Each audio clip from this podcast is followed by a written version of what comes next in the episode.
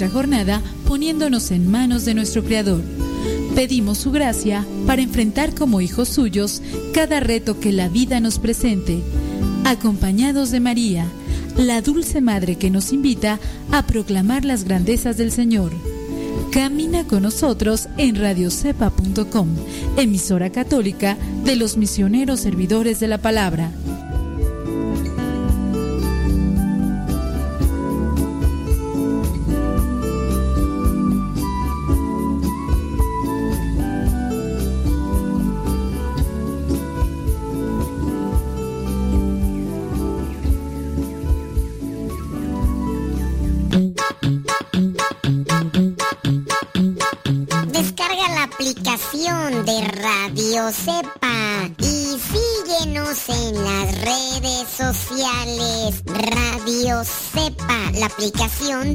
aseguramos que no te vas a arrepentir. Descárgala en tu tableta o tu teléfono.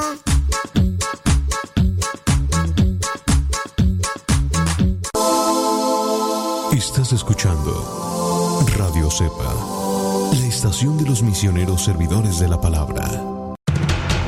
Radio Cepa, Radio Católica por Internet que forma e informa.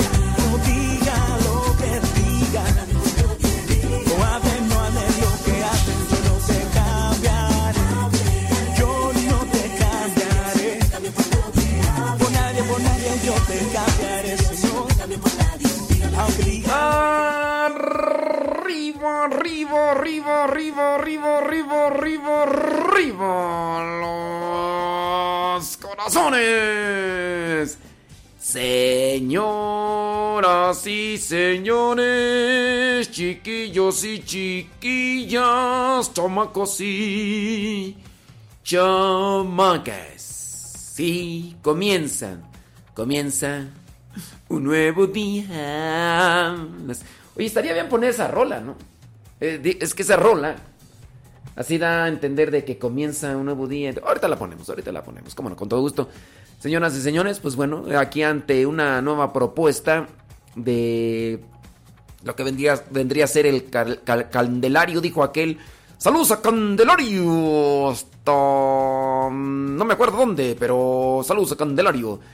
Con esta nueva propuesta del calendario de iniciar lo que vendría a ser una actividad, un proyecto, algo nuevo. Comenzamos a cambiar fechas, comenzamos a cambiar Candelarios, dijo aquel, calendarios.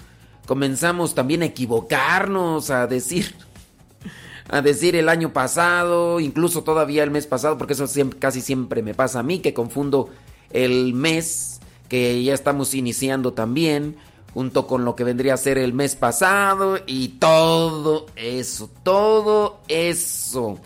Oiga, pues sí, iniciando un año más y, y aquí andamos todavía. En la radio, en la radio, ¿ya?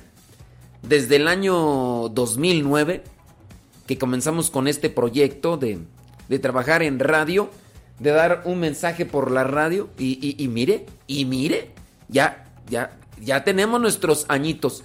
No hemos progresado mucho, pero aquí andamos queriendo alegrar, queriendo compartir las cosas buenas de la vida. Oye, abre tus ojos Disfruta las cosas buenas que tiene la vida.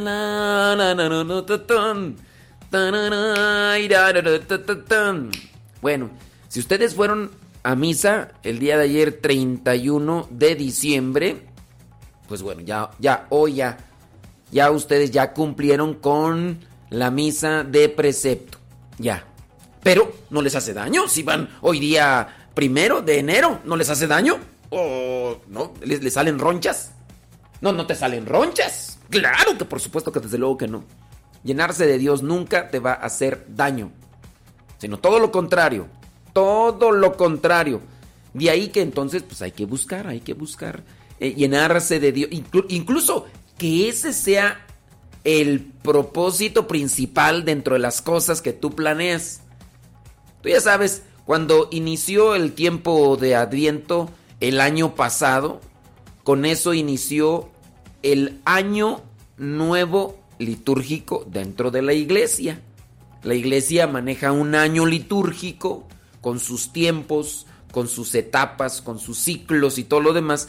Y, pienso que pues, uno también tiene que tener presente ese año litúrgico. Pero la cuestión civil nos presenta eh, un inicio de año nuevo. Aunque pues, es relativo, ¿no? Porque aquí nosotros nos estamos preparando un día 31 de diciembre en la mañana, nos estamos preparando para la noche y allá en Vietnam, allá en Filipinas, allá en China ya están festejando allá eh, el año nuevo y, acá uno todavía no y bueno, son cosas, cosas que pasan. Oiga, le mando un sal- saludito, díganos dónde nos escucha, díganos hace cuánto que nos escuchan. Voy a saludar a los que nos dicen dónde nos escuchan. Y tengo una pregunta, tengo una pregunta preguntona para el día de hoy. La pregunta preguntona para el día de hoy es, ¿qué hiciste ayer 31 de diciembre? ¿Qué hiciste ayer 31 de diciembre? Me imagino que una mayoría de ustedes, pienso yo, se reunieron con sus familiares, con sus con las personas que quieren para tener ese día y guardarlo en el corazón. ¿Qué fue lo que hicieron? Yo incluso les voy a compartir por qué hago esta pregunta. ¿Qué fue lo que hicieron el día de ayer 31 de diciembre para guardarlo en el corazón? ¿Qué fue lo que hicieron?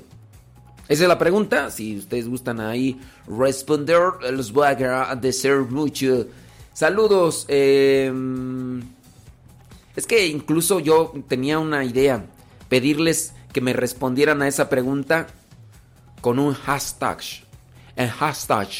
eh, gu- guardar. Guardar en el corazón. Pero pues corro el riesgo de que ustedes, muchos de ustedes no sepan, muchos, a otros sí, no saben qué es un hashtag. Un hashtag, ni sé pronunciarlo, pero eso, corro el riesgo de que van a decir, ¿qué tú? Pues sí, pues es que una mayoría que me escuchan ya están medios cascabeleados igual que Johnny Laboriel. Y no, pues no saben qué es un hashtag. Una mayoría, no, no todos, ¿verdad? Pero me, doy cuenta, me doy cuenta, me doy cuenta. A ver, déjame ver aquí rápidamente. Comienzan a llegar los mensajes. Dice, pues ya, los fieles, los fieles, los que no amanecieron crudos, los que no tienen nada que hacer, que ya están viejitos como yo, que pues oye, hoy yo tenía oportunidad de haber dormido un poquito más. No, ya a las 5 de la mañana ya estaba, ya, ya ah, de- despierto.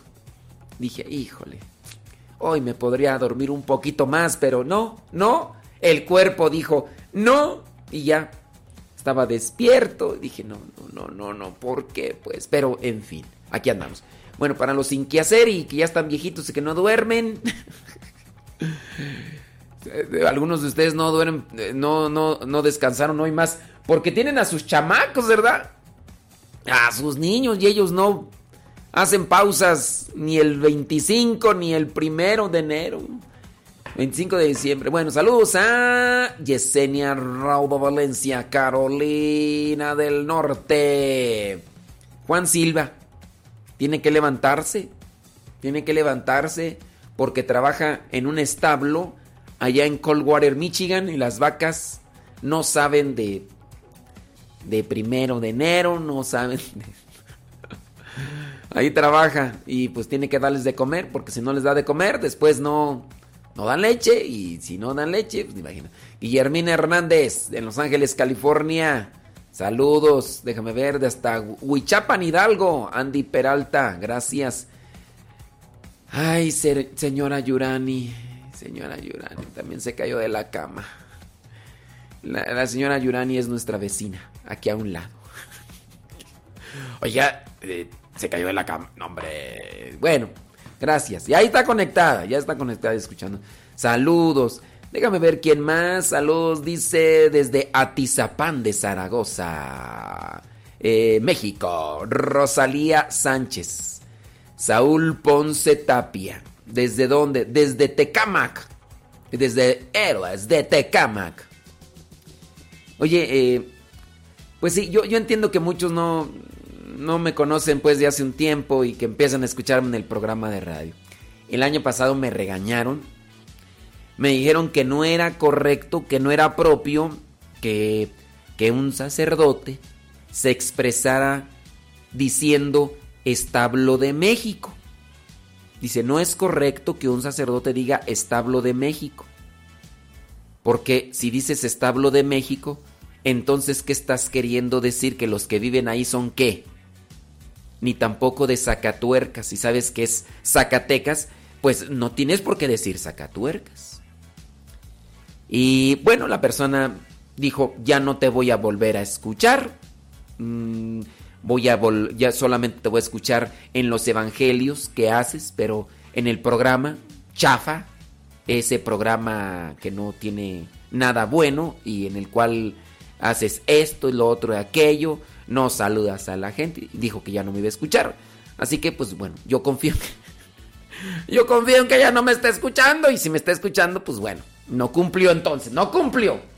Y yo sí voy a tratar de cumplir. Yo, yo sí voy a tratar de cumplir. Si, si esta persona mm, pues me regañó y dijo que ya no me iba a volver a escuchar, pues bueno, yo espero que cumpla. Va a decir, ves, por eso. No estoy diciendo nombres, no estoy diciendo nombres.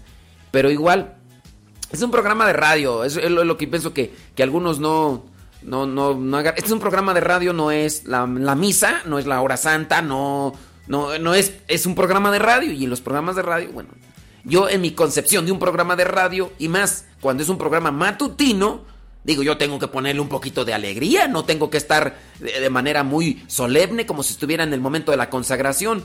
Y, esto yo se los digo pues para también los que no, nos escuchan por primera vez y que pues eh, empiezan ahí a ahí al... Pues no, pues yo digo, agárrame la onda, o sea, este es un programa de radio en el cual la gente se está, algunos despertando, otros se andan trabajando y pues también tiene un toque de alegría y utilizando las cosas que, que, traemos, que no son con intención de ofender, son, son expresiones, son expresiones, pero ya dije, ya, no, ya voy a tratar de no decir establo de México. Yo, voy a, yo sí voy a tratar de cumplir. Y si la persona que pues, me regañó, pues gracias, gracias, gracias. Si nos quiere seguir escuchando, bueno. Pero yo no, no creo, no creo. Dijo que ya no nos iba a volver a escuchar nunca en el programa de radio. Está bien, está bien. El cielo hace fiesta en mi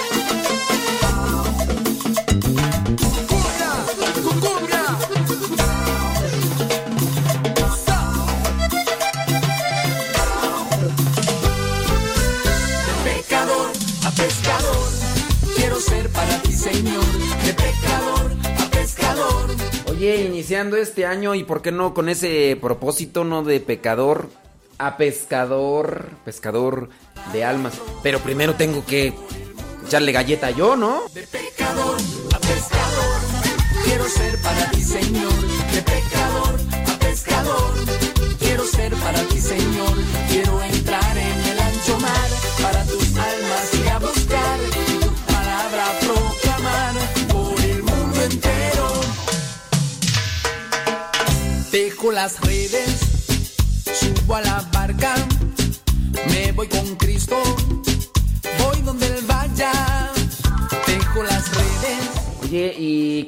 Y comenzamos el programa y no hicimos oración. Qué, qué mal plan. Y así iniciamos nosotros este.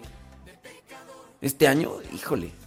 No, eh, no, no, no, no se vale, no se vale. Vámonos a la oración del día de hoy, comenzando pues este año, este mes, para ponernos ante la presencia de Dios y que sea una un propósito de hacer oración más que antes.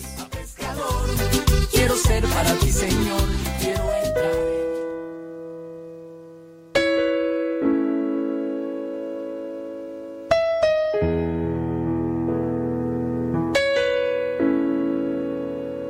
Aunque yo caiga, tú me levantas.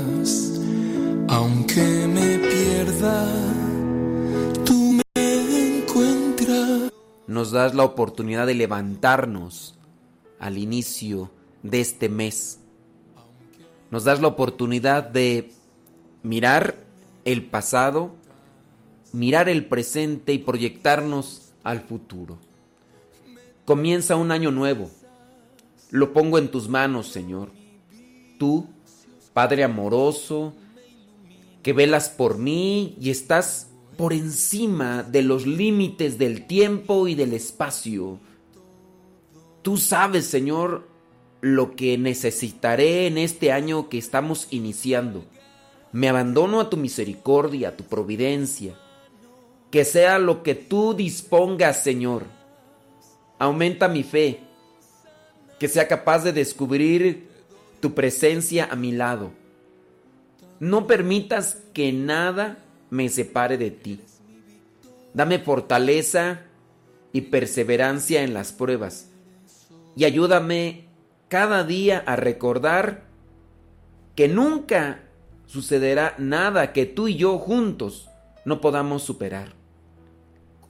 Líbrame de la indiferencia a los que sufren y a los más necesitados. Hazme sensible a las necesidades de los demás y muéveme no solo a orar, a interceder por ellos, sino a realizar acciones concretas en el beneficio de los que sufren. Ayúdame a no ser avaro, agarrado. También ayúdame a no ser desperdiciado con las cosas materiales, con mis dones, con el tiempo que tú me das, Señor.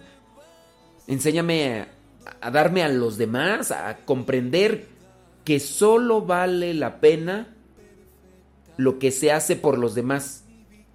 Enséñame a salir de mí mismo para ir al encuentro de los otros, de mis hermanos, sin prejuicios, sin retórica, sin límites. Simplemente como tú, con la mano extendida y el corazón abierto. Pero, Señor, ayúdame y dame fortaleza. Líbrame de la vanidad, del egoísmo, de creerme bueno, de sentirme satisfecho, de sentirme santo para eh, andar queriendo solamente señalar los defectos de los demás y ayúdame, Señor, a salir del escrúpulo. No dejes que me paralice las cosas del miedo, del temor, el orgullo, la complacencia. No dejes de inquietarme, Señor, de ponerme en movimiento, así como, como la Virgen se puso en movimiento después de que recibió tu mensaje por medio del ángel. Así como los pastorcillos fueron presurosos a tu encuentro después de que tú mandaste ese mensaje con aquellos ángeles. Ayúdame a siempre buscar ayudar a otro, de lanzarme contigo a construir tu reino de paz, de amor y de justicia. Enséñame, Señor, a mantenerme sencillo y alegre, a ser verdaderamente testigo tuyo en mi mundo. Ayúdame a desprenderme de, de todo aquello que, me estorba para seguirte. Líbrame de lo que me hace tropezar de lo que me pesa, de mis rencores, mis egoísmos, mis orgullos, mis miserias, mis apegos. Enséñame a ser paciente, comprensivo, dulce, a perdonar a los otros, a recibirlos, a cogerlos en mi corazón. Enséñame a amar como amas tú. Quiero descubrirte en cada día de este año y ayudar a los otros también para que te descubran a ti. Señor, que podamos ser realmente puentes de bendición y que nuestras palabras y todo lo que digamos en este programa ayude para que te encuentren a ti. Que podamos dar felicidad, que podamos dar paz, que podamos dar siempre amor. Ilumina mis palabras, Espíritu Santo, ilumina mis pensamientos. Y concédeme mucha humildad, que la necesito, porque pues muchos errores ya he cometido. Pero si me das un nuevo día, un nuevo mes, un nuevo año, es también una nueva oportunidad. Es una oportunidad para corregirlos y comenzar a caminar en tu sentido. Ven, Santo Espíritu, enciende en nosotros tu infinito amor. Ven, Padre de los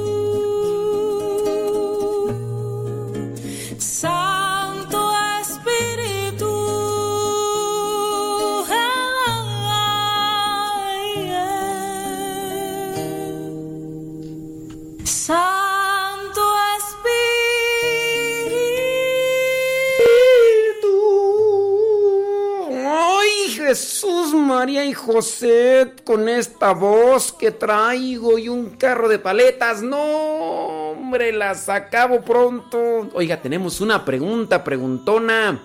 Tenemos hoy una pregunta preguntona.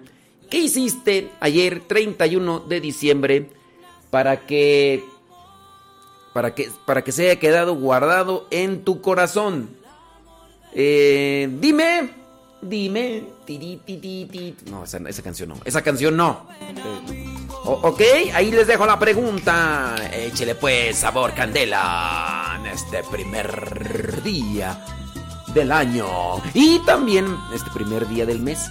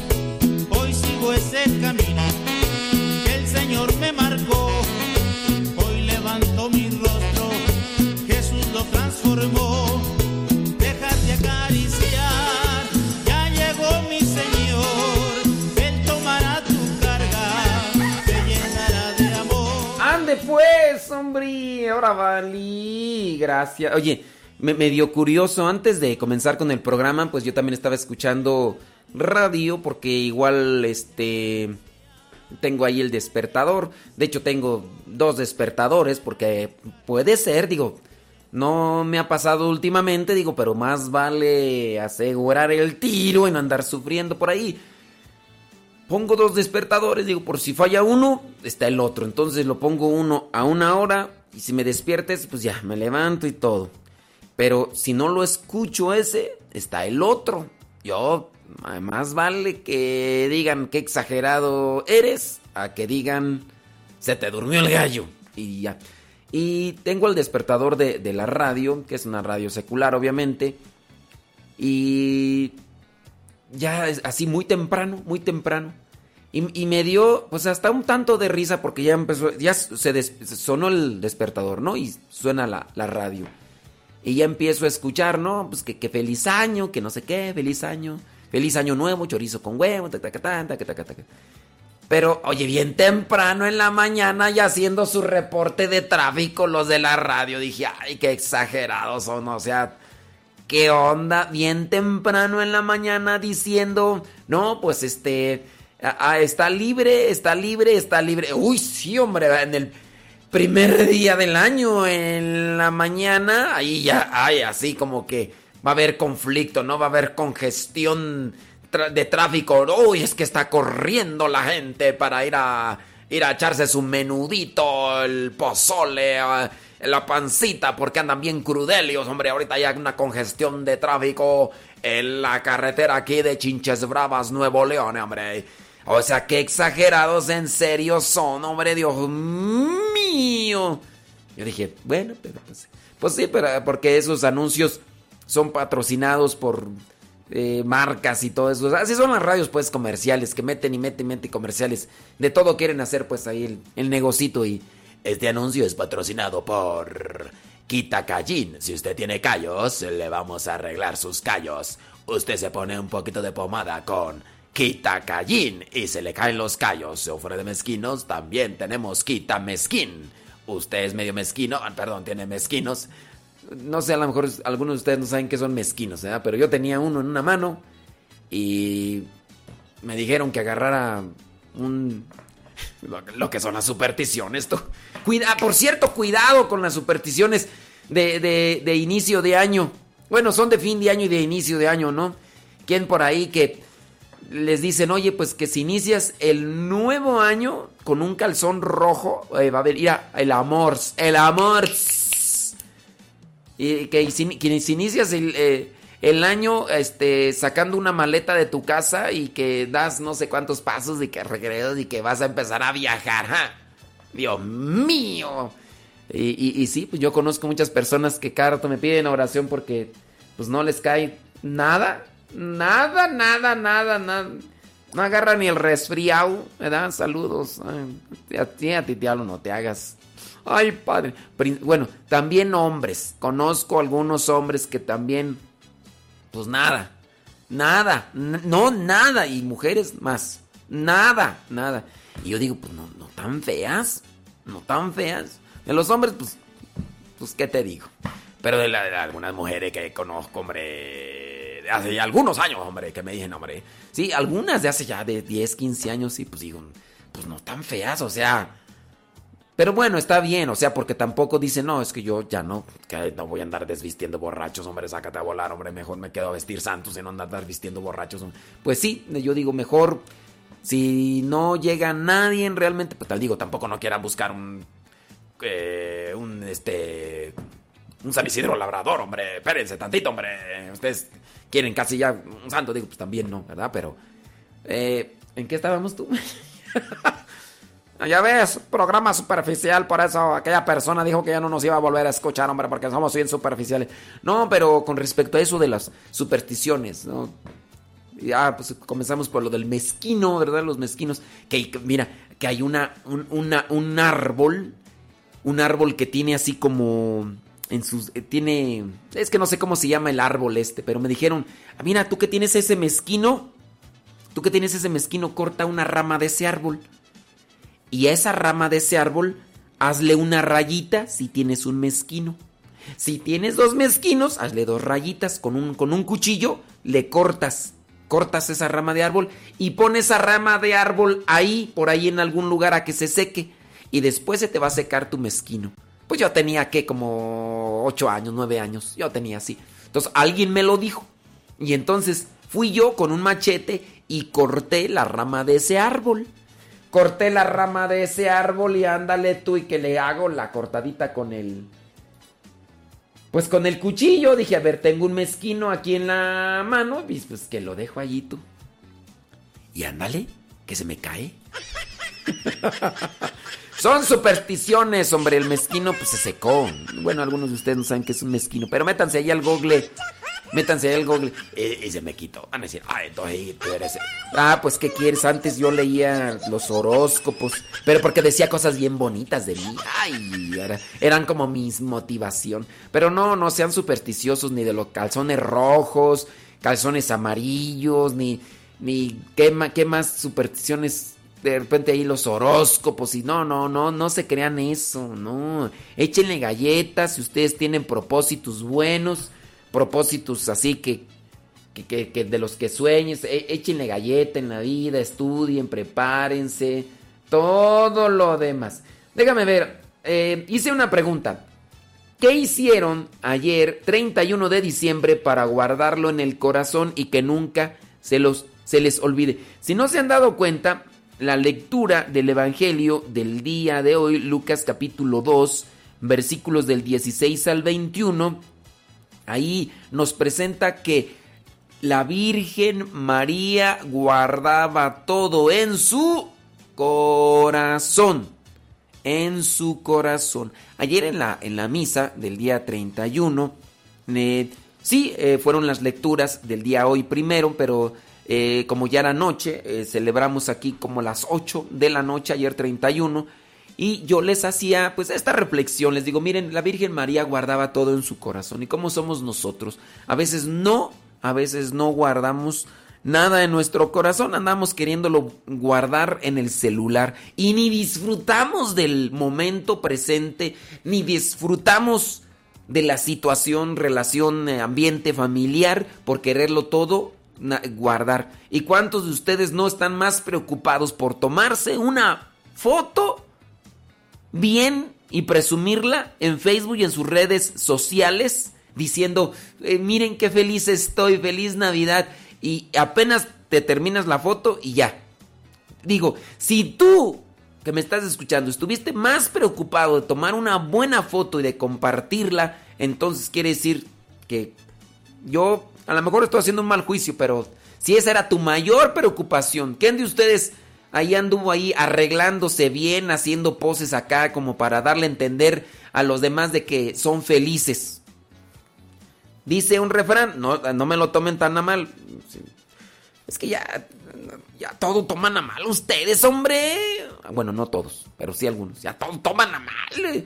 Ya ahorita ya empezaron a hacer corrección. Me dijeron, oye, pero ¿para qué dices eso al aire de la persona esa que te dijo que ya no te iba a volver a escuchar, que porque tú dices de lo del establo, pero no dije nombres? Sí, pero no lo deberías de decir al aire. Eso está mal. No, no lo... Ay, todos lo toman a mal ustedes, hombre.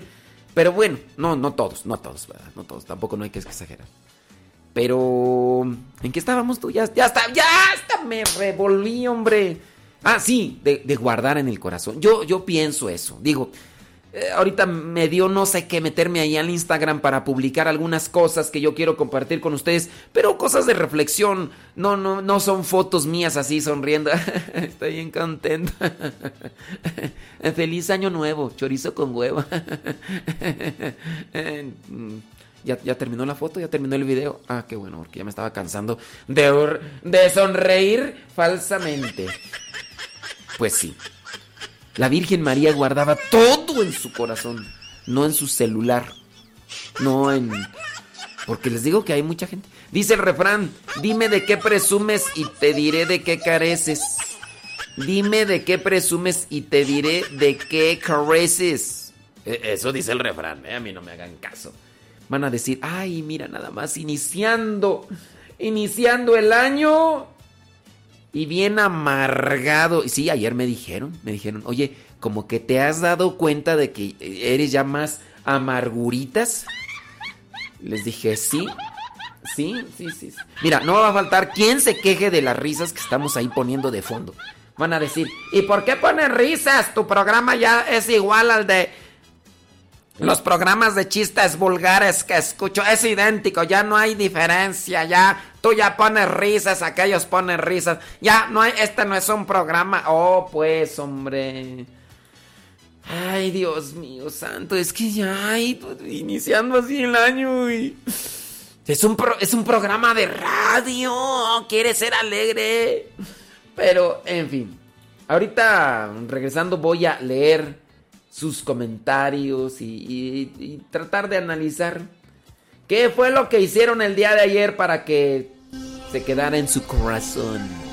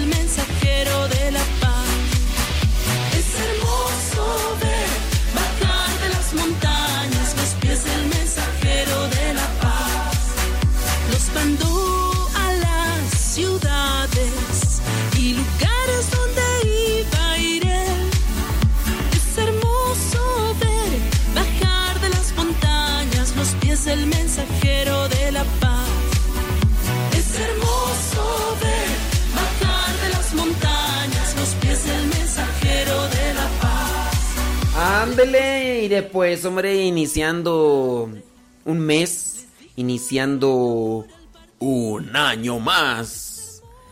Y nosotros, ¿cómo andamos? Yo espero que en este año, sí, ese es el propósito, ¿verdad? O debería ser el propósito de este inicio de año, eh, ser mensajeros de la paz. Y dentro de las cosas, de la pregunta preguntona, miren, eh, hice la pregunta y qué bueno que muchos de ustedes ahí están compartiendo eh, cosas.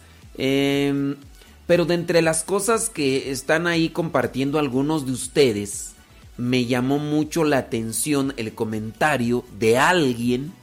eh, voy a evitar decir el nombre, digo, por alguna cuestión que pudiera ahí tornarse o distorsionarte, distorsionarse. Una persona de las que nos están escuchando me escribe algo que sobresale de lo que me comentan todos los demás que tiene una forma similar. Eh, particularmente una de ustedes. Me dice que ayer, 31 de diciembre, fue a misa. Y en la misa miró a una persona que no miraba desde hace ya algún tiempo. Y que con esa persona había tenido un pues un disgusto, había tenido un problemilla y que pues sintió que ya era justo y necesario de acercarse a esa persona y de pedirle perdón, de perdonarle, de abrazarla a esa persona y, y reconciliarse. Entonces sintió eso cuando estaba ahí en la misa, cuando miró a esa otra persona y se sintió llamada para hacer eso. Entonces dice, pues dice, ¿qué dice? Eh, sentí que era oportunidad de abrazarla y decirle todo eso que ya les mencioné. Dice, y Dios me concedió valor para hacerlo al final de la misa. Lo hice. Después de eso sentí mucha paz y alegría en mi corazón. Creo que ese capítulo en mi vida ha quedado cerrado. Gracias a Dios. Ese capítulo en mi vida ha quedado cerrado. Por ahí había algo que... Y había resentimiento, dice, por algunas cosas que pasaron, dice, entre nosotras, dice esta mujer, y sentí que era oportunidad de abrazarla. Miren, pues eh, yo pienso que todas aquellas cosas que nos dan paz en el corazón, aquellas cosas que nos dan paz en el corazón, son las cosas que, se quedan guardadas en el corazón. Sí. Y sí, eh, es que estoy aquí leyendo más mensajes. Digo, muchas de las cosas que ustedes nos comparten son así como que muy, muy, muy parecidas, pero esta pues es así como que sobresale de, de todas las demás. Eh, encontramos en el Evangelio también del día de hoy que los pastorcillos fueron presurosos al lugar que, le, que, les había indicado los ángeles, aquellos ángeles que les habían dicho, oye, pues ya nació el Salvador, esto, el otro, aquello, y, y entonces fueron presurosos, presurosos. Cuando llegaron los pastorcillos comenzaron a contar lo que los ángeles les habían dicho y todos se admiraban. Yo ayer compartía en la, en la reflexión en la, de la palabra, les decía con cuánta pasión ellos compartían su experiencia con Dios, su experiencia con Dios, porque Dios había enviado a estos ángeles y estos ángeles les habían dicho esto, con cuánta pasión, con cuán, cómo compartimos nosotros las cosas de Dios. cómo compartimos las cosas de Dios. Creo que eso, en eso va a estar también el que guardemos las cosas en nuestro corazón. Déjenme leer algunas de las otras cosas que nos comparten de lo que hicieron el día de ayer 31 de diciembre para que se les quedara ahí en el en el corazón. Dice, compartí con mi señora madre estos días. Después de 23 años sin poder estar juntos. Gracias a Dios hoy puedo decir eh, que, que, el año que terminó, dice, fue un año que, que me deja muy bonitos recuerdos. Bueno, aquí sí puedo decir, yo creo que esto porque es una dicha. Imagínate, 23 años en los que no puedes abrazar a tu mamá por las distancias, por todo lo demás. Me imagino que, pues bueno, Raúl Benítez, me imagino que está en Estados Unidos, pienso yo, no sé. Hay veces que, que, son ustedes los que están allá en Estados Unidos principalmente y pueden arreglar los papelitos y regresar. No nos dice aquí cómo, pero bueno, después de 23 años pudo estar con su mamá y abrazarla. Entonces por eso dice, el año que terminó fue un año fenomenal. No, pues, esto también es, es algo que sin duda va a quedar allí en el corazón. Qué bueno, bendito sea Dios, ¿verdad? Que se pudo hacer. Hay muchos de ustedes que, que quisieran después de allá de algún tiempo y, no, no, no pueden porque no, no, está, no está a su alcance. Y yo espero que aquellos que, que pueden hacerlo, pues no caigan en la en la rutina, que no caigan así como que, ay, ya, otra vez, ay, ya, no, no, no, no, ojalá y no. Eh, dice, mm, estar en paz, ¿eh? ok, muy bien. ¿Qué fue? La, pregunta es, ¿qué hicieron ayer 31 de diciembre para que eso que hicieron eh, haya quedado en el corazón? Déjame ver aquí. O es que muchos ponen aquí las cosas así y, son muy similares. Pues lo clásico, no me reuní con mi familia, cené y todo lo demás. Tan tan tan tan tan tan tan tan tan. Fue tolerar. Ay, Dios mío, santo. Ay, ay, ay. Miren, es que la, pregunta es ¿qué hiciste para que guardar, que se quedara guardado en tu corazón? Aquí una persona, aquí no voy a decir el nombre, ¿verdad? Dice, le, yo, dice, lo que ayer hice fue tolerar y disfrutar la convivencia eh, en, familia. ¿Cómo es eso de tolerar tú? Así como que... Y disfrutar la convivencia... Mm, ahí sí como que no me quedó... No me quedó claro. Mira, dice... Mm, ayer fuimos a misa a dar gracias a Dios. Eh, dice, ayer yo fui a la hora santa. Fui a la hora santa. Bueno, pues qué bueno.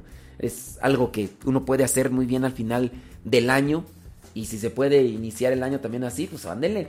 Así que para los que no fueron ayer a misa en la noche, recuerden que es misa de precepto. Es misa de precepto. Entonces hagan lo posible por ir el día de hoy. Eh, déjame ver. Bueno, eso es lo que así como que sobresale de, de lo que regularmente se hace, ¿no? De, de, hacer así, de platicar, de convivir y, y, de todo eso. Bueno, eso es lo que, que sobresale de estas cosas que, de, la pregunta que hicimos. Bueno, criaturas del Señor, eh, déjame ver. aquí encontré propósitos, propósitos de año nuevo para comenzar con fe y confianza. Estos propósitos cargados de fuerza y fe te ayudarán a seguir avanzando en el camino de la auténtica alegría y felicidad, el camino hacia Dios y la felicidad que solo en Él podemos lograr. Ahí les van propósitos, yo no sé cuáles propósitos tengan ustedes. Eh, propósito, vivir la fe, vivir la fe. Vive y practica tu fe, vívela con alegría, que ese sea un propósito, que sea un propósito de inicio de año. Vivir la fe, practicar la fe, compartir la fe. Acuérdate que la fe se fortalece dándola. Entonces, vivir la fe. Desde hoy ya, o sea, hoy misa de día de precepto para ir a misa. Voy a ir a misa, vamos a misa. Tú dices, ay, ya fue ayer 31 en la noche. Oye, no, no te salen ronchas si vas otra vez, no te salen ronchas. Entonces, que sea un buen propósito. Ah, incrementar tu oración, acercarte más a la misa, a los sacramentos, hacer un propósito de confesarte, no sé, cada mes, A lo mejor algunos de ustedes me dicen, ay, yo me confieso cada semana. Tampoco exageres, tampoco exageres. También algo así. A ver, el siguiente punto. Acercar a una persona a la fe.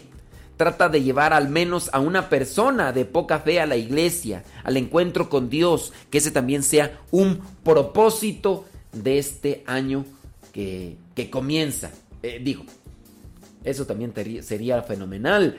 Eh, segundo propósito, eh, formar parte de alguna misión, ya sea en relación con un grupo de la iglesia, hacer algo para acercar a otros a la fe, pero primero acércate tú. Número cuatro, evangelizar. ¿De qué manera? Hay muchos medios para evangelizar. Las redes sociales ahorita están a tu alcance y son medios muy prácticos para poder evangelizar. Entonces, evangelizar, que también ese sea un propósito de inicio de año. Eh, número 5. Asistir más a tu iglesia, a participar más en, tu parroquia, ayudando en las necesidades de tu parroquia. Sirve a los demás como a ti mismo, ese sería otro. Y de ahí para allá, pues ustedes échenle, échenle de su, de su creatividad propósitos de fe para este inicio de año.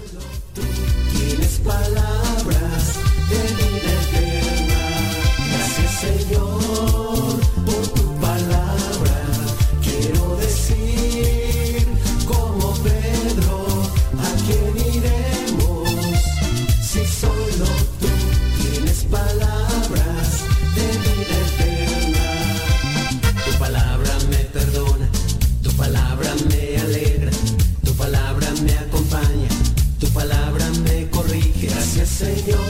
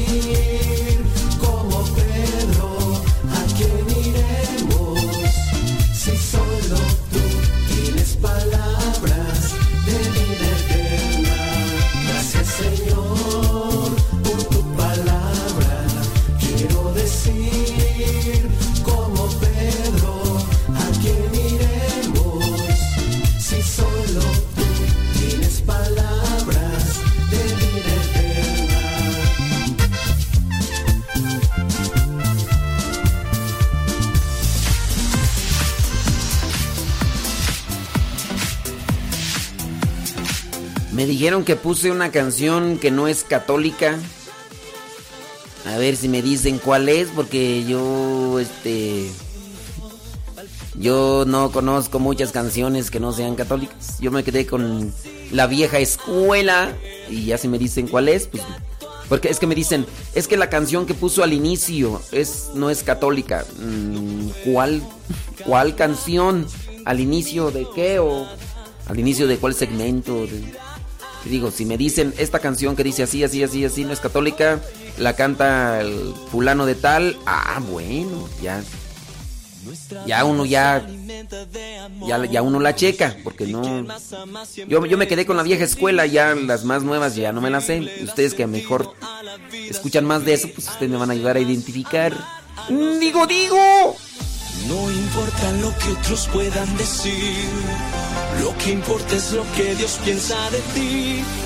Servir le da sentido a la vida, servir a los demás, amar a los demás. Siento palpitar mi corazón a una velocidad que me indica tu amor, Jesús, Jesús palpita mi corazón a una velocidad que me indica tu amor, Jesús, Jesús.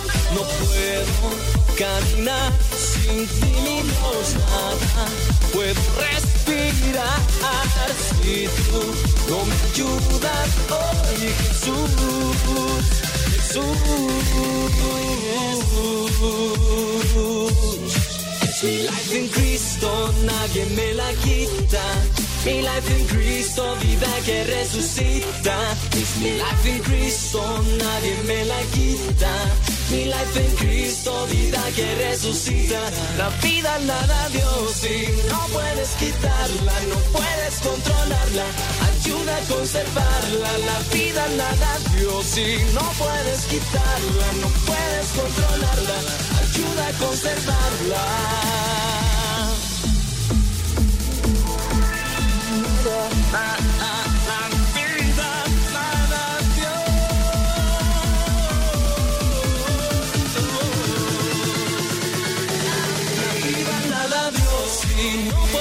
No puedes controlarla, ayuda a conservarla, la vida le da Dios y no puedes quitarla, no puedes controlarla, ayuda a conservarla, la vida le da Dios y no puedes quitarla, no puedes controlarla, ayuda a conservarla, la vida le da Dios y no puedes quitarla, no puedes controlarla, ayuda a conservarla. La vida la da Dios. Uh, uh. La vida la da Dios. La vida la da Dios. Ayuda a conservarla. Ande pues, hombre. Saludos a ustedes que nos escuchan y a los que no también. Porque no dudo que haya muchas personas desveladas. Yo espero que no anden crudelias que no anden con resaca, que no anden con dolor de cabeza, que no anden enfermos del estómago por haberse atragantado el día de ayer y que pues estén contentos y felices, alegres, dichosos y bicharacheros. Échenle, bicharacheros. ¿Qué es bicharacheros? No sé. creo que es así como está bien contentos, ¿no? Creo, creo que sí. Oigan, pues el día de hoy, primero de enero, la iglesia tiene presente a Santa María, Madre de Dios. Es solemnidad, es misa de precepto. La Teococos, la Teococos. Pero también es el día de la Divina Providencia. La Divina Providencia. Tiririri Sí, hoy a muchas personas, bueno, también el día de ayer en la misa de noche 31 de diciembre, algunas personas acostumbran a llevar sus 12 veladoras. Ayer yo igual en la misa me tocó mí presidirla junto con los otros padres. Saludos, dice Daniel Tadeo desde Los Ángeles, California. Saludos.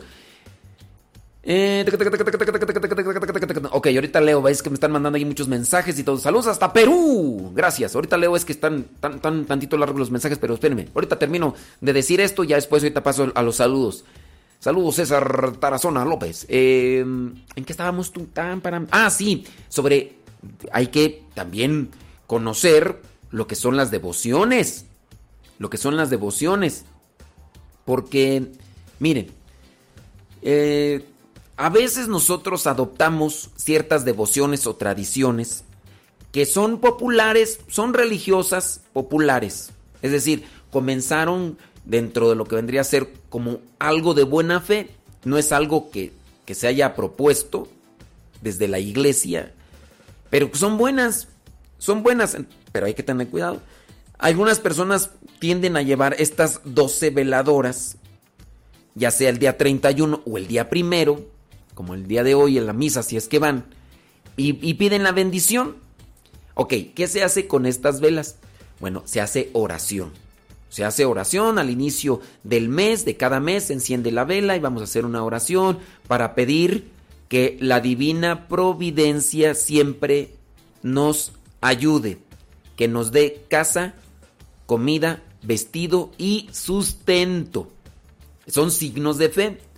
Yo creo en Dios, yo así como esta luz de esta vela, de esta veladora me ilumina al inicio de este mes, quiero que la luz de Cristo ilumine mi mente y mi corazón para que yo pueda hacer todas las cosas que son gratas, que son buenas y que cumpla con su voluntad.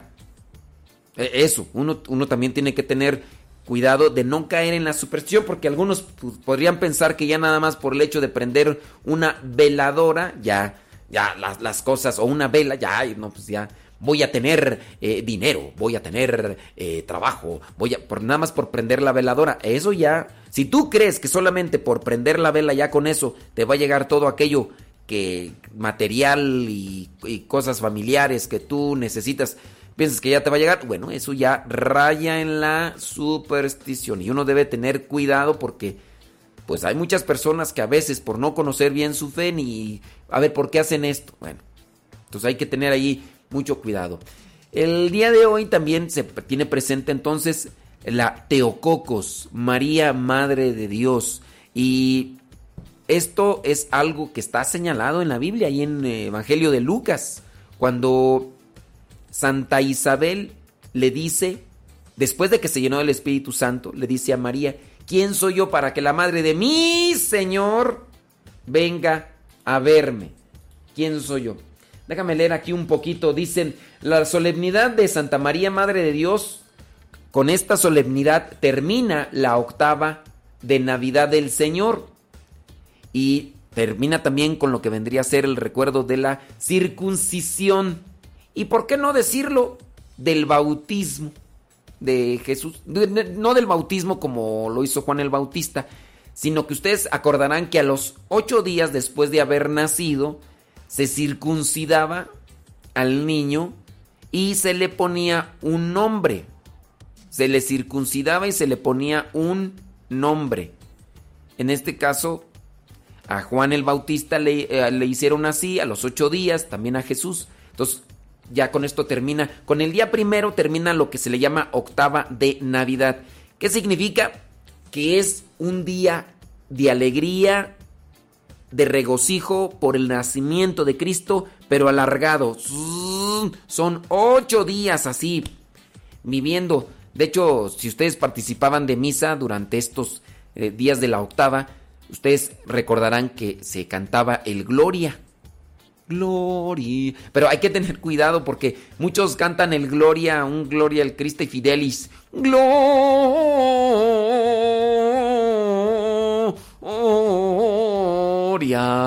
Oh Dios en el cielo. Ese Gloria no es litúrgico.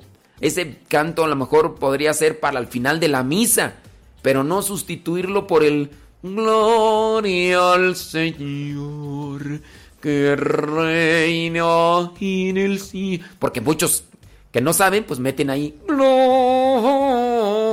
Tanto lo que vendría a ser en Navidad como en Pascua, ya ven. Pero bueno, eso ya es tema de, de liturgia.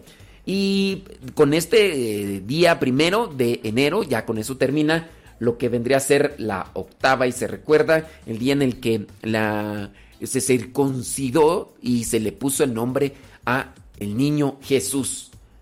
así. Antes se circuncidaban, hoy se da el bautismo y se pone el nombre.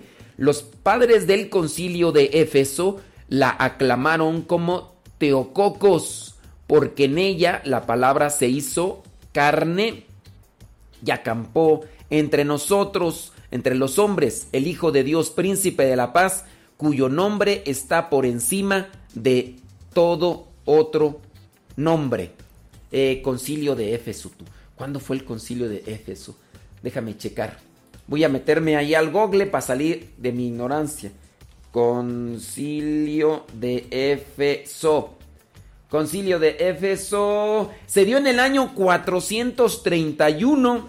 El 22, el concilio de Éfeso se celebró del 22 de junio al 16 de julio del año 431 eh, en Éfeso, antiguo puerto griego en la actual Turquía.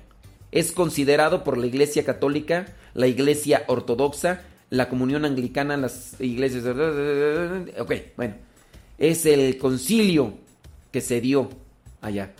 Eh, ok, muy bien. Ortodoxa...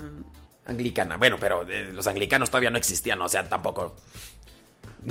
Los anglicanos todavía no existían. ¿A quién está diciendo eso? Bueno, pero sí, 431. 431. Ya desde aquí, desde ese, desde ese año, ya se reconoció a María como madre de Dios. Como madre de Dios. Por ahí hay algunos datos que ustedes igual también pueden buscar en el internet sobre por qué Madre de Dios. Ya les digo, está ahí bíblicamente. Isabel, después de que se llenó del Espíritu Santo, dice, ¿quién soy yo para que la Madre de mi Señor venga a verme? Bueno, la iglesia el día primero de enero también recuerda a San Justino.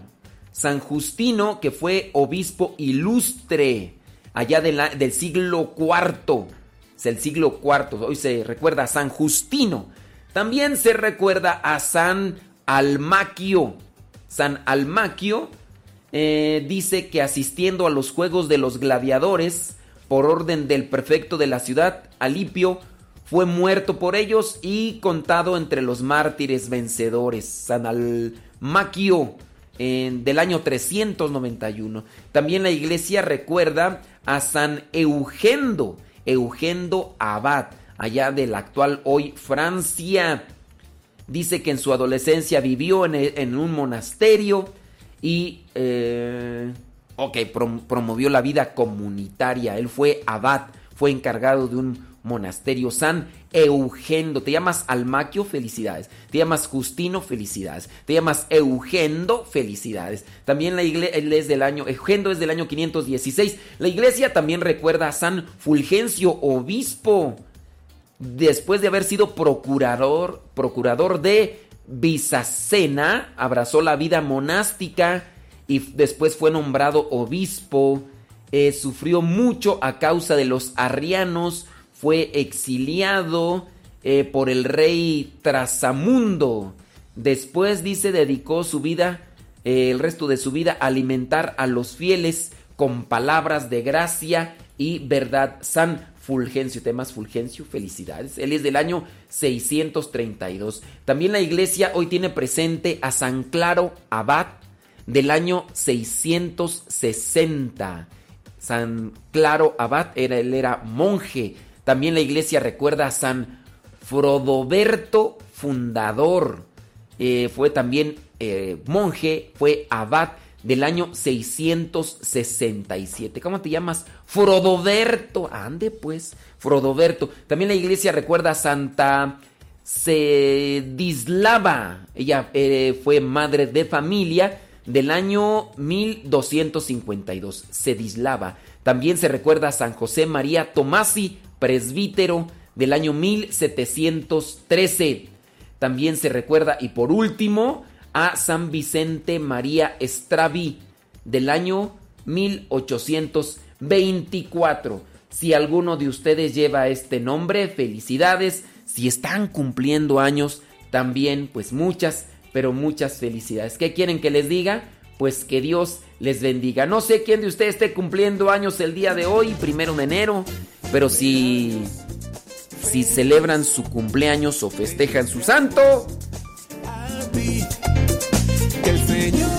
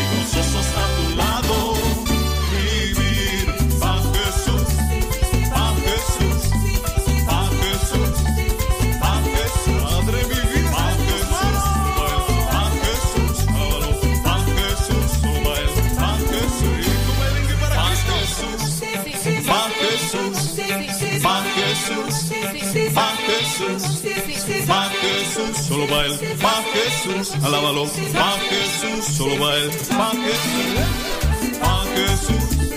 Vas a Jesús, pa' Jesús, pa' Jesús, solo va él, pa' Jesús, alábalo, pa' Jesús, solo va él, pa' Jesús. Mi vida te doy. Canto interpretado por Alex Morelo. En estos momentos vamos a escuchar la palabra de Dios. Dispón tu corazón para que el mensaje llegue hasta lo más profundo de tu ser.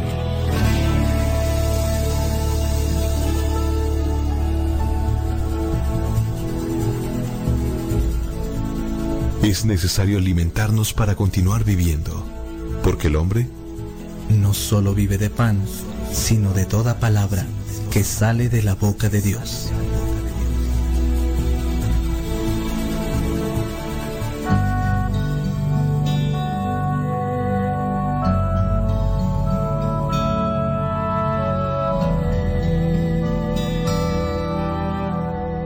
El Evangelio que la iglesia nos presenta para este día primero de enero corresponde a Lucas capítulo 2 versículos del 16 al 21. Dice así, fueron deprisa y encontraron a María y José y al niño acostado en el establo. Cuando lo vieron, se pusieron a contar lo que el ángel les había dicho acerca del niño. Y todos los que lo oyeron se admiraban de lo que decían los pastores. María guardaba todo esto en su corazón y lo tenía muy presente. Los pastores, por su parte, regresaron dando gloria y alabanza a Dios por todo lo que habían visto y oído, pues todo sucedió como se les había dicho. A los ocho días circuncidaron al niño y le pusieron por nombre Jesús, el mismo nombre que el ángel le había dicho a María antes que ella estuviera encinta. Palabra de Dios, te alabamos Señor. Bueno, el día de hoy les voy a compartir una reflexión que hice en una misa. Así que espero que comprendan que lo que a veces hacemos aquí con ustedes, pues es algo en ocasiones, pienso yo, un tanto diferente. Y ahora, pues como ya tuvimos la misa, pues les hemos compartido la mm, reflexión de este Evangelio, además de la primera lectura y parte de la segunda. Ya si ustedes incluso quieren escuchar y ver lo que son estos videos, los pueden encontrar en nuestro canal de YouTube, Modesto Lule, así se llama el canal, y ahí subimos regularmente estas homilías de lo que es la reflexión de la palabra aquí en la capilla, donde nos encontramos de misión. Les dejo pues esta reflexión que hice con las personas que vinieron a la misa sobre estas lecturas para el día de hoy, primero de enero. Y ya si un día ustedes quieren venir, aquí los esperamos. Estamos en Texcoco. Estamos a un lado de la Universidad Chapingo y la colonia se llama Boyeros y aquí está el seminario. Ahora sí, les dejo la reflexión, está un poquito larga, pero espero que les deje algo para pensar y reflexionar y así acercarse más a la palabra de Dios. En los tiempos en los que caminaba Jesús entre nosotros de manera humana, la tenía un tanto difícil porque él andaba haciendo milagros, curaba a los ciegos, curaba a los que no podían caminar, a los leprosos. Y aún cuando Jesucristo hacía estos milagros, eh, muchas, muchos no, lo cre- no le creían y solamente andaban mirándolo para ver a qué horas tropezaba. Estaba difícil. Algo también llega a suceder en la actualidad, mucha gente no cree y todavía hay gente que cree, ustedes mismos están aquí porque yo pienso que ustedes creen en Dios y por eso se hacen presentes en este lugar. Pero veamos el Evangelio que nos presenta el día de hoy la iglesia, Lucas 2, 16 al 21, y aquí nos presenta ya lo que vendría a ser una secuencia de lo que ya se había mencionado sobre aquellos ángeles que se aparecen a unos pastorcillos. Se aparecen los ángeles ah, con los pastorcillos, le dan, les dan lo que son estas indicaciones y comenzamos a mirar entonces el Evangelio en el capítulo 2, versículo 16. Dice que estos pastorcillos fueron deprisa y encontraron a María y a José y al niño acostado en el, en el establo. Cuando lo vieron se pusieron a contar lo que el ángel les había dicho acerca del niño. Y todos los que oyeron se admiraban de lo que decían los pastores. Aquellos pastores ya habían visto a los ángeles, los habían escuchado, y ahora cuando llegaron ahí al establo donde está José y María, ellos están compartiendo con los demás lo que han escuchado. ¿De qué manera uno puede a veces contar las cosas que le suceden que la gente se puede quedar admirada? ¿Cuántas de las veces les ha pasado a ustedes que llegan de, de, misa y han contado lo que han escuchado en la celebración, de lo que vivieron en la celebración y los demás les ponen atención? ¿No será que nosotros en ocasiones no, no nos contagiamos, no nos conectamos con Dios de manera que, que con lo que compartimos, incluso lo, lo hagamos con pasión, lo hagamos convencidos de una experiencia grande. ¿Será que no hemos tenido esa experiencia así que nos apasione?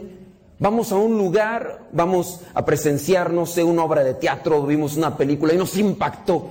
Y llegamos todos emocionados y les decimos, está bien chida la película, la obra de teatro, está el nombre de este lugar donde fui. Y, y, y se nos nota la pasión.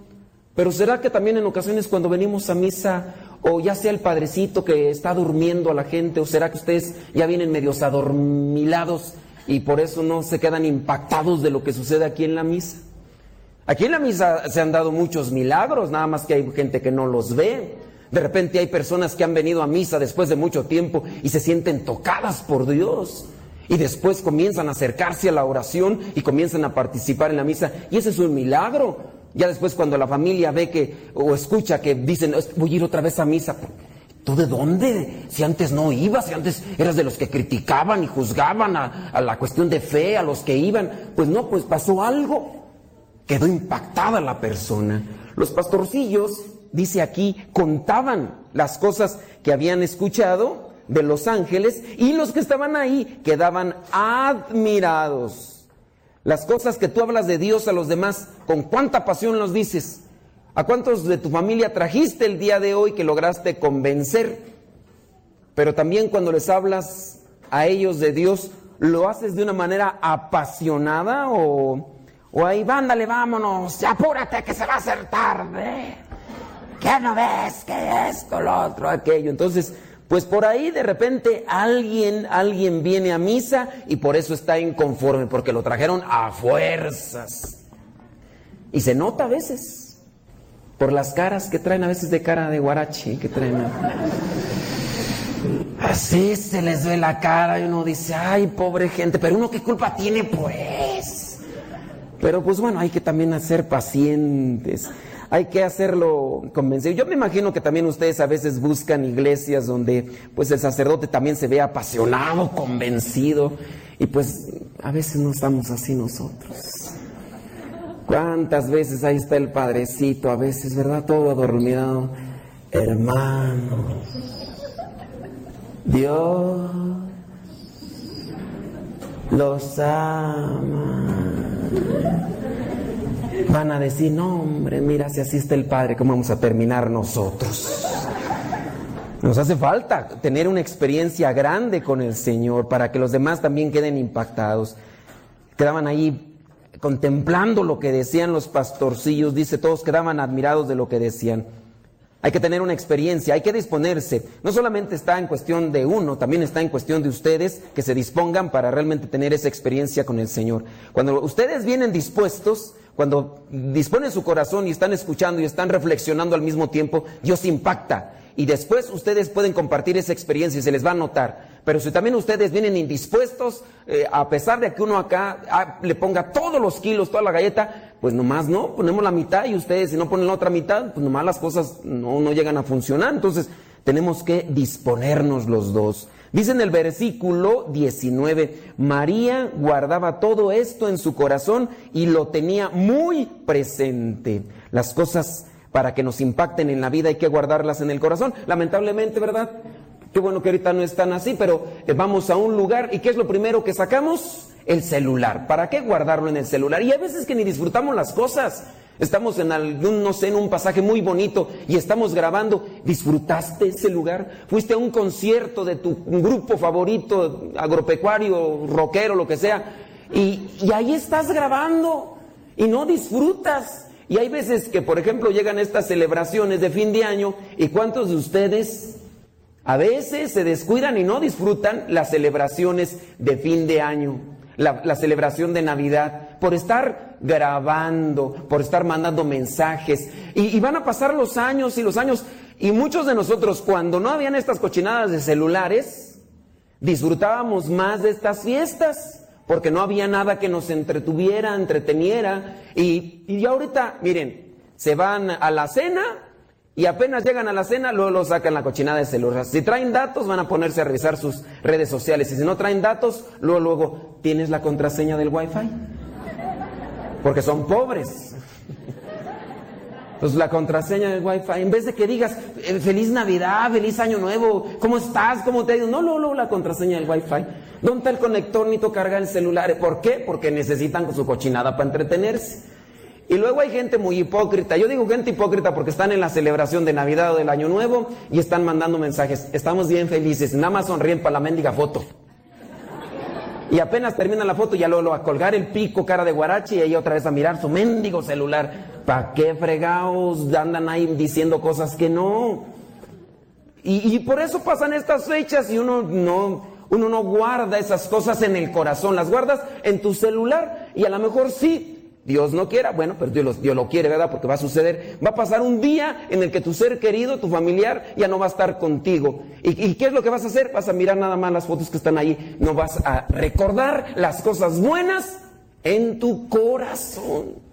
María guardaba todas esas cosas buenas en su corazón. Algunos de sus familiares, nuestros familiares ya se nos han adelantado. ¿Qué cosas buenas podemos recordar de aquellos? Muchas cosas a lo mejor buenas. Si es que vivimos si es que disfrutamos de los momentos, mirarlos a la cara, disfrutar esa comida.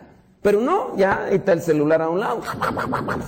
Ya está nada más apurándose a comer rápido, pero es a sentar allá a la cochinada del sofá, allá en la silla y está revisando las redes sociales. y ¿Cuál convivencia?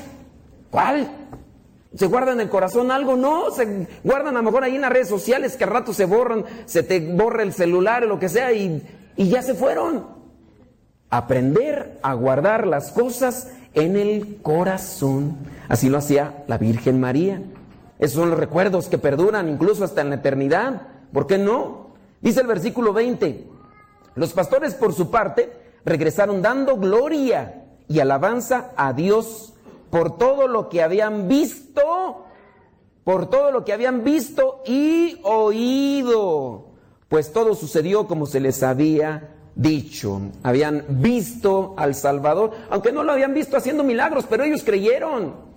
¿Qué es lo que hace falta para que creamos en Dios, a pesar de que no veamos los milagros que se pudieron ver ya cuando Jesucristo estaba grande? Lo que se necesita es humildad. Si no hay humildad, no se va a poder creer en Dios. Porque siempre se antepone el conocimiento humano o las cosas que hemos aprendido, que hemos escuchado eh, de los maestros o que hemos leído de los libros que nos contaminan y a veces nos distorsionan una realidad. Lo que hemos visto y oído y eso nos impactó y por eso creemos y por eso creyeron los, los pastorcillos, porque lo que vieron. Y ahorita, ¿qué cosas vemos? ¿Qué cosas escuchamos? Pues sí andamos por ahí buscando chismes y demás. Vienen las celebraciones, ¿qué van a ver? ¿De qué van a hablar el día de mañana? ¿De qué pueden recordar, por ejemplo, del día 25 de diciembre si se reunieron en familia? ¿Traen un grato recuerdo? O a lo mejor ni se dieron cuenta que, que alguno de sus familiares ese día hasta se arregló, se pintó el pelo, no se hizo otra cosa, porque no, ya ni los miran a la cara, ya nada más. O a lo mejor están criticando, no hombre, la comida le salió bien fea. Estaba hasta como desabrida, ya nada más me la comí nomás por puro compromiso. Ahí recordando otras cosas que ni nada tienen que ver. Pero qué bonito sería que recordáramos, no sé, la plática que tuvimos. Hoy tanto tiempo que teníamos que no platicábamos tan a gusto. Y eso, miren, impacta la vida, incluso hace que se unan más las familias, pero a veces ya no nos dedicamos ni a ver ni a escuchar. ¿De qué hablaron en la cena de Navidad? Solamente ustedes sabrán, si se acuerdan.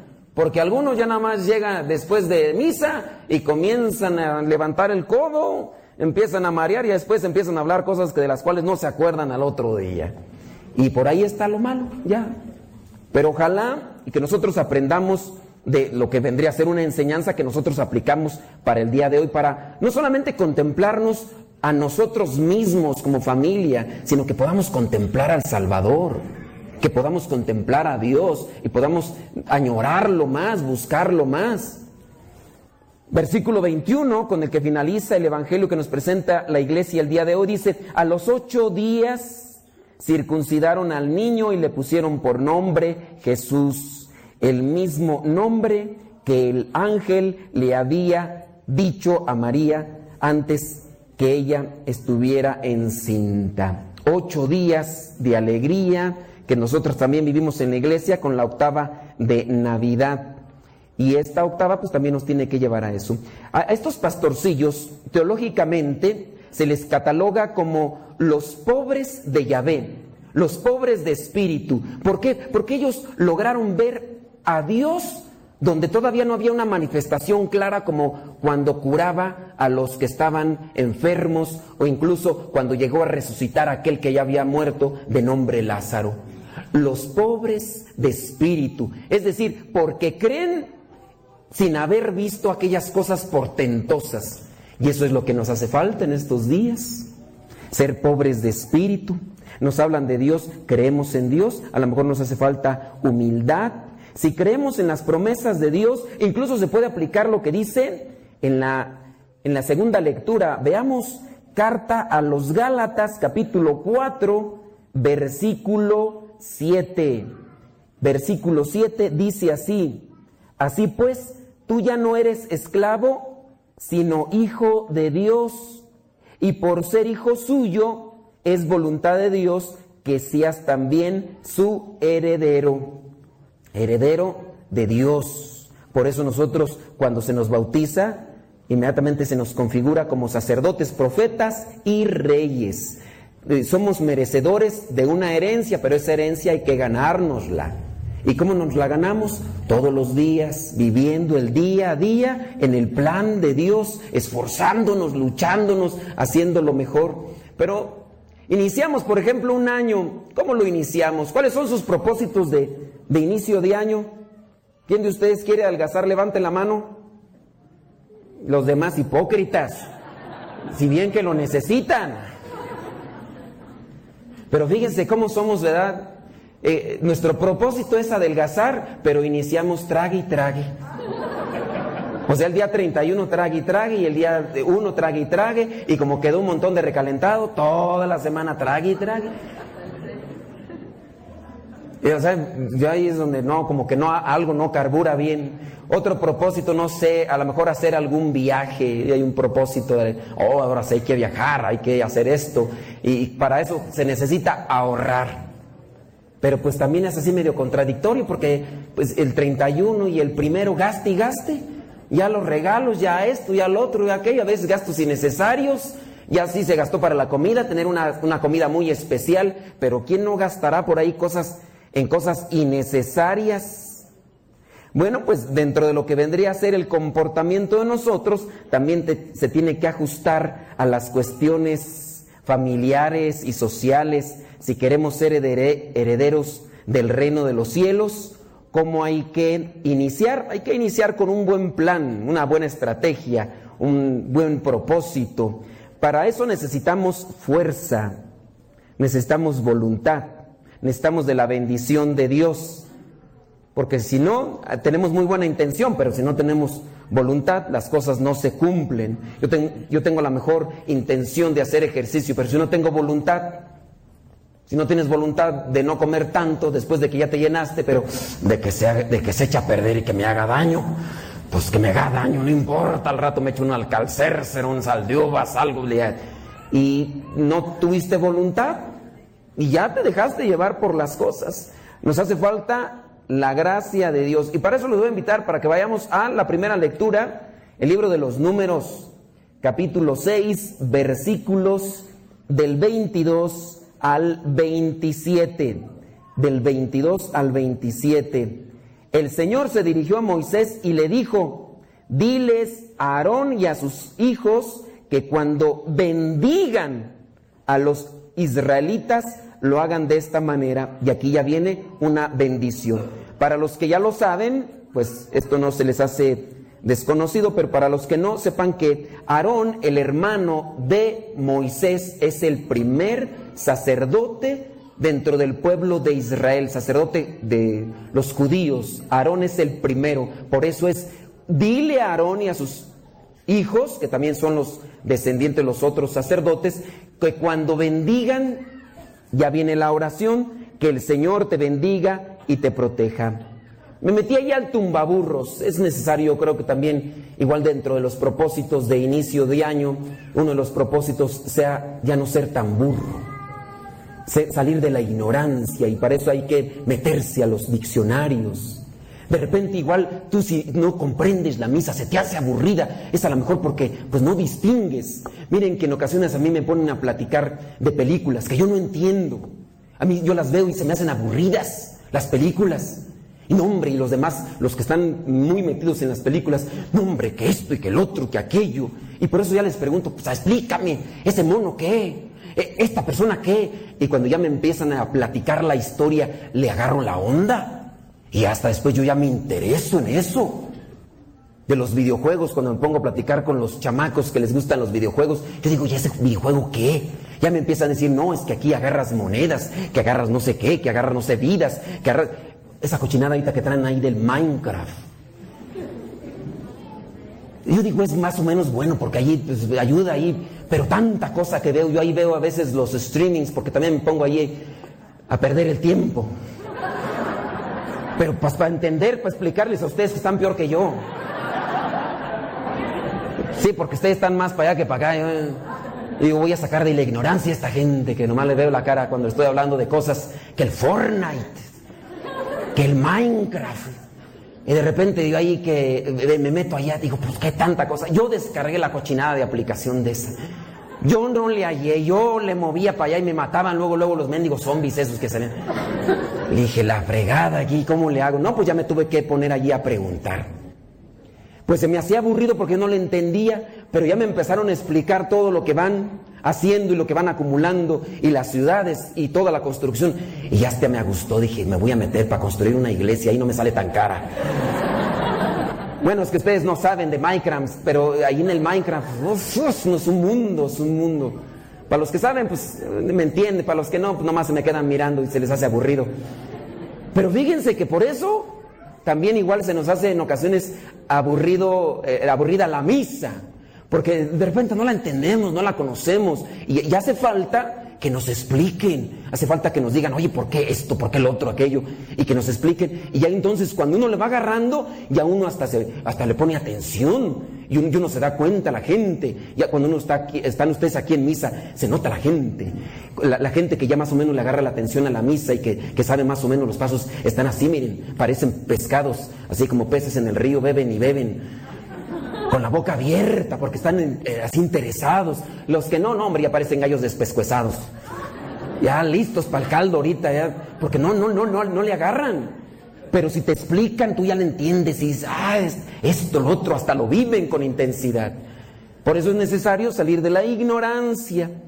Y entonces yo me metía ese rato al tumbaburros, dije, a ver, voy a buscar qué la etimología de la palabra bendición. Y dice la etimología en el, en el tumbaburros que yo encontré, bendición viene de la palabra latina benedicere, que significa invocar o pedir el auxilio divino para una persona o cosa.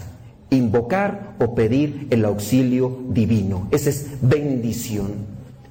Y yo digo, comenzamos un año nuevo civil y comenzamos con esta lectura que se nos da una bendición. Ustedes han venido a misa, algunos de ustedes traen sus velas para pedir una bendición, que Dios nos conceda esa gracia y fuerza espiritual.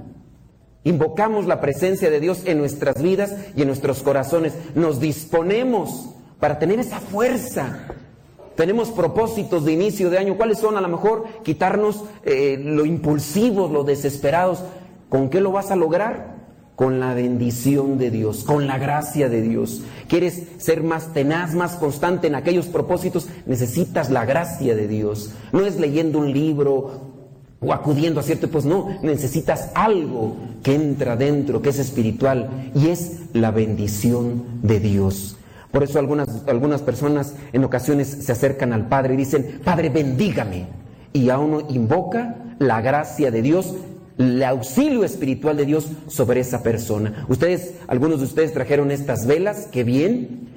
Hay que no utilizarlas de mala manera, porque hay personas que pueden utilizarlas de mala manera, no son amuletos, no, no, es enciendo la vela en la casa al inicio de eh, cada mes, por eso a veces traen las 12 velas, hay algunos que son ricos y traen 24 velas, pero las 12 velas correspondientes a, los meses de cada año, entonces al inicio de cada mes in- inician encendiendo la vela disponiendo su corazón y diciendo, Señor, bendíceme, dame gracia espiritual para poder controlarme, ya no ser tan enojón, ya no ser tan impulsivo, ya ser más paciente, ser más amable, ser más atento, ser más respetuoso, ser más obediente. Y esa es la invocación que se hace a Dios y el auxilio que nos da. Dice ahí en el versículo 24, que el Señor te bendiga y te proteja, que el Señor te mire con agrado y te muestre su bondad, que el Señor te mire con amor y te conceda la paz. Una persona con esa paz en su corazón hace muchas cosas buenas. Si andamos con desesperación en el corazón, nos tropezamos, caemos y cometemos un montón de errores, pero si tenemos paz, podemos incluso hasta pensar mejor. Podemos hacer las cosas mejor cuando uno tiene paz. Si uno está enojado, mm, es más, si ustedes hacen sus comidas, las señoras, las comidas del fin de año, las, de 24, 25, si ustedes están enojadas, las comidas les salen muy mal y hasta daño hacen. Hay que dar la comida con un vaso de petobismol a un lado porque a veces hay que hacerle así.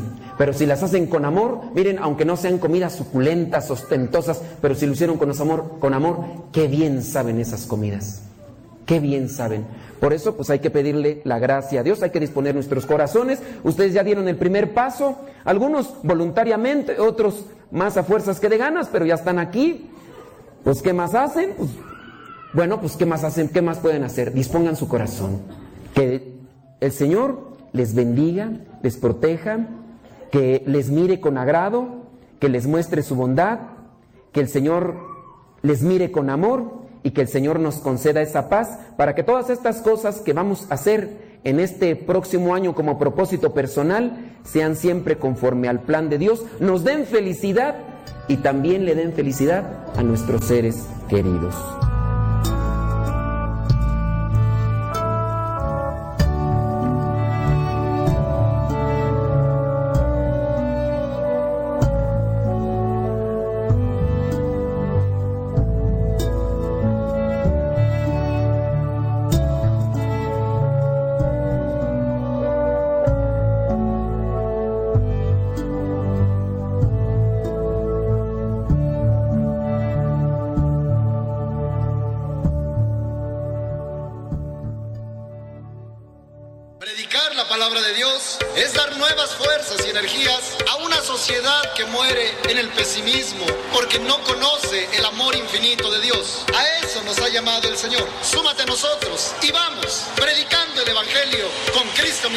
Estamos llamados a ser diferentes, es nuestra misión. Lucha contra corriente, el mundo necesita jóvenes valientes, dispuestos a entregar la vida por amor. Feliz 2020. Seguimos poniendo el gallo porque a pesar de que aquí en México ya son las 10 de la mañana con 5 minutos, les aseguro que todavía hay algunos que apenas están despertando. ¡Eso!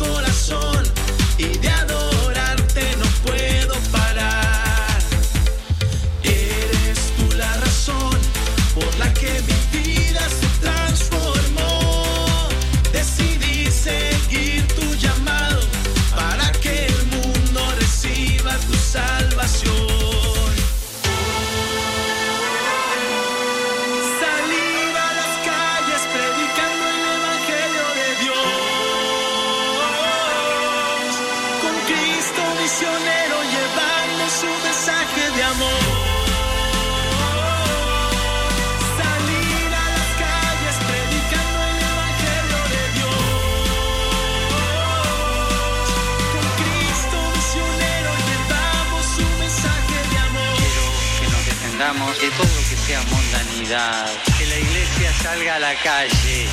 Los jóvenes tienen que salir a luchar por los valores. Quiero lío en las dioses.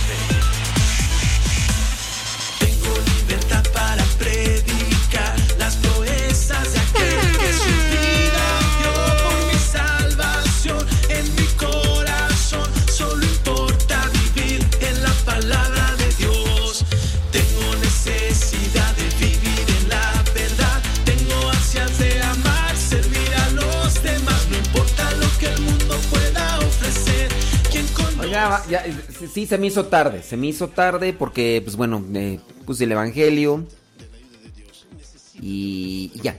Pero ahí viene el capítulo número 21 de la radionovela San Rafael Guizar y Valencia. Capítulo número 21, son como 40 creo. Son como 40, capítulo número 21 de la radionovela San Rafael Guizar y... Vale, Gracias a los que le dan compartir a la transmisión que se hace en Facebook por el Facebook Modesto Radio. Gracias a los que le dan like y comparten en la transmisión que hacemos por el canal de YouTube Modesto Radio. Modesto Radio. Y recuerden que en el canal de podcast, en el canal de podcast Modesto Radio, que ustedes pueden encontrar en Spotify, Modesto Radio, tienen teléfono, eh, tienen teléfono de manzanita, en la aplicación podcast que ustedes tienen teléfono o la... Es que esa aplicación ya viene por default. Antes era iTunes, pero iTunes ya desapareció. Ya, ya, ya desapareció. Ahora hay, hay Music, hay Movie, hay no sé qué y, y podcast. No se llama iPodcast, no. Es solamente podcast. Entonces todos los teléfonos de Manzanita traen esa aplicación ya. Podcast. Bueno, si ustedes se meten ahí y buscan Modesto Radio, ahí van a encontrar los programas ya, no en vivo, pero ya pasados. Y los pueden descargar y, y pueden escuchar cuando no tengan internet. Esa es la ventaja. Aunque ya sea programa pasado, pero si ustedes lo quieren escuchar, lo descargan. No tienes internet y ahí lo escuchas, lo pones y listo. Ahora si tienes un teléfono Android, Android, tan sencillo como descargar una aplicación que se llama Google Podcast. Google Podcast. Entonces, eh, ustedes eh, buscan ahí en Google Podcast Modesto Radio y ya también podrán ah, escuchar o descargar los programas que hemos hecho de radio en Radio Cepa y que se transmiten en otras estaciones de radio, ¿verdad? Aunque nada más nos ponen un ratito allá, ya, y, pero pues está bien, está bien, está bien, no hay problema. Pues. Y ya de paso, pues busquen el otro canal donde subimos el Evangelio y cápsulas. Y muchas. El otro canal se llama Modesto Lule. Entonces ahí en esas aplicaciones de podcast pueden encontrar también el canal de Modesto Lule. Y listo, listo. Ahí viene entonces el capítulo número 20 de la radionovela San Rafael, Guizar y Valencia. La humanidad necesita de la ayuda de Dios, necesita de los valores del Evangelio, necesita esa luz que viene de arriba. La vida es bella cuando está iluminada por Dios. Debería ser una necesidad de parte de todos buscar estos valores para dar vida a la sociedad. Es el pilar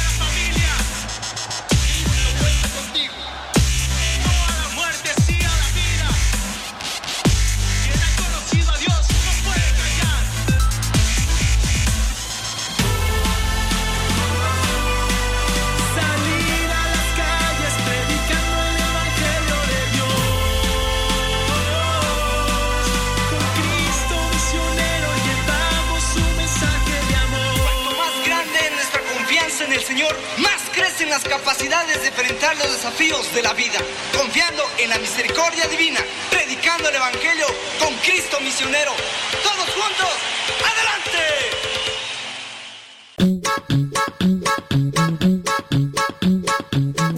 La aplicación de Radio Cepa y síguenos en las redes sociales. Radio Cepa, la aplicación, te aseguramos que no te vas a arrepentir. Descárgala en tu tableta o tu teléfono.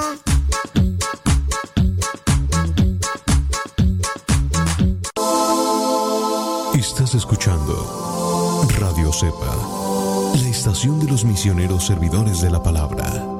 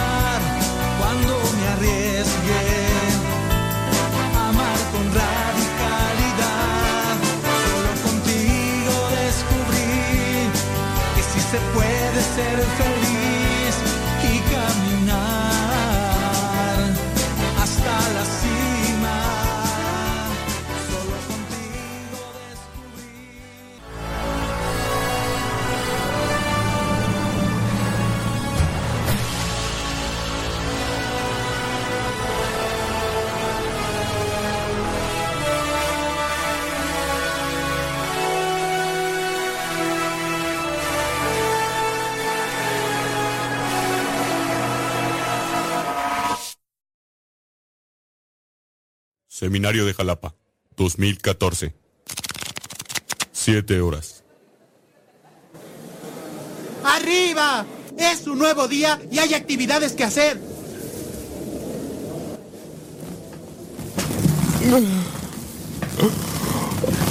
Ya amaneció. Me pasé toda la noche leyendo.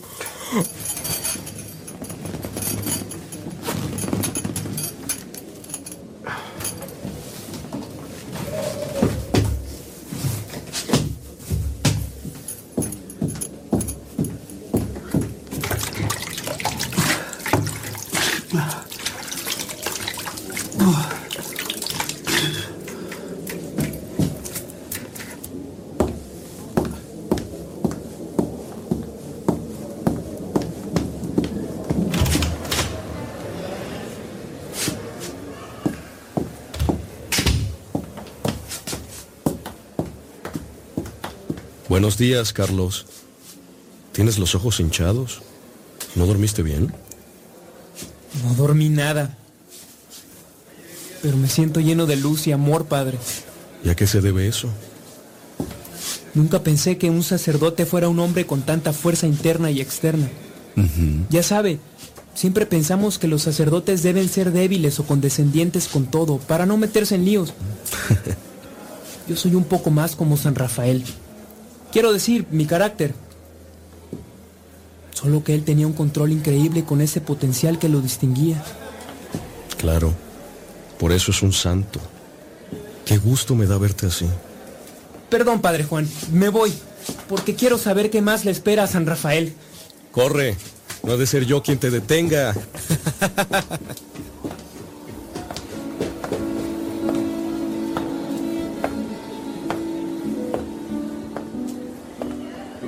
Casa de Rafael. 17.30 horas.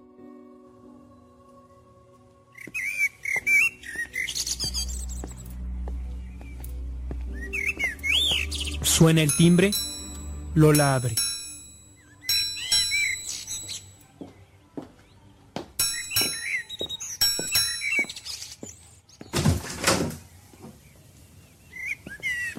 Dios ilumina este hogar con su presencia.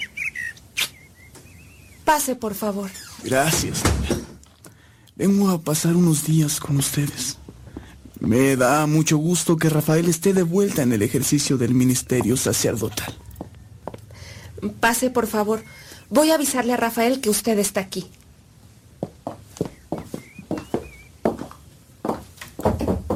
Adelante. Rafael, el señor Ramón Ibarra y González está aquí. Voy enseguida.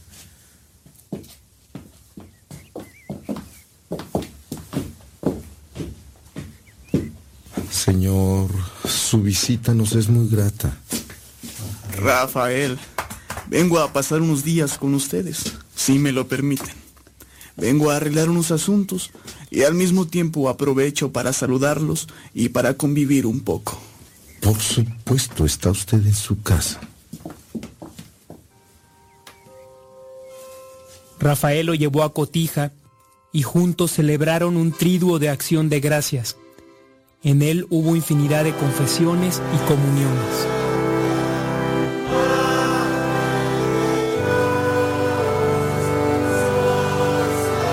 Ego te absolvo a peccatis tuis, in nomine Patris et Filii et Spiritus Sancti. Ego te absolvo. In nomine Patri et Filii et Spiritus Sancti. In nomine Patris et Filii et Spiritus Sancti. Ego te absolvo. A peccatis tuis, in nomine Patris et Filii et Spiritus Sancti. Amen.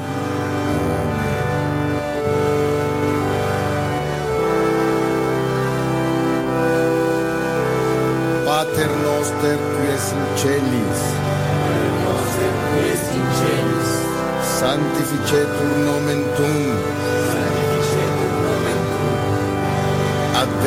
Tuum. Fiat voluntas tua. sicut in cielo et in terra.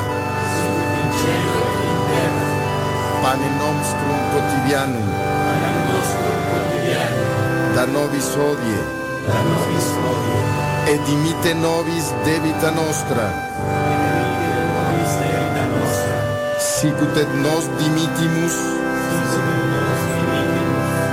debitoribus nostris. Debitoribus nostris. Et ne nos inducas in tentationem, Et ne nos inducas in tentationem, sed liberanos a malo. sed liberanos a malo. Amén. Amén. El 29 de abril, el Papa Pío X nombra tercer obispo de Zamora al señor José Otón Núñez. Catedral de Zamora. 12 horas.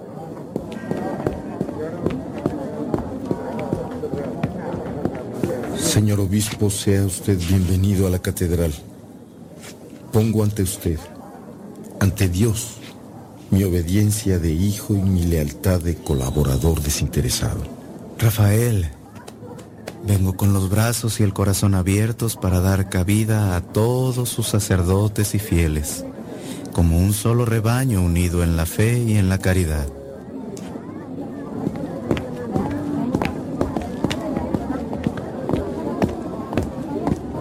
Oficina de José Otón Núñez. 14 horas.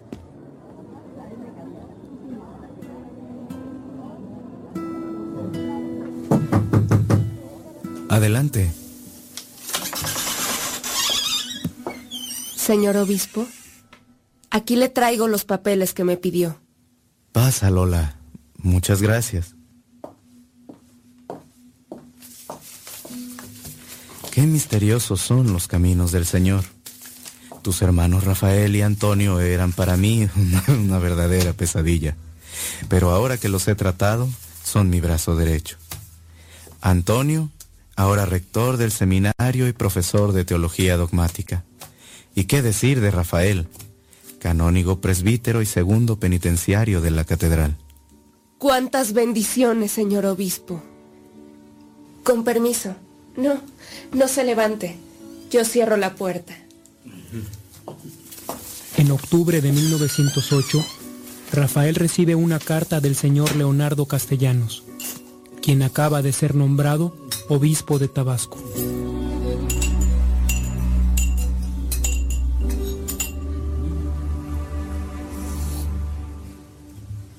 Rafael, te ha llegado esta carta. Te la dejo acá para que la leas cuando termines de desayunar. La leo de una vez. Hay mucho trabajo en la catedral y así puedo aprovechar el tiempo.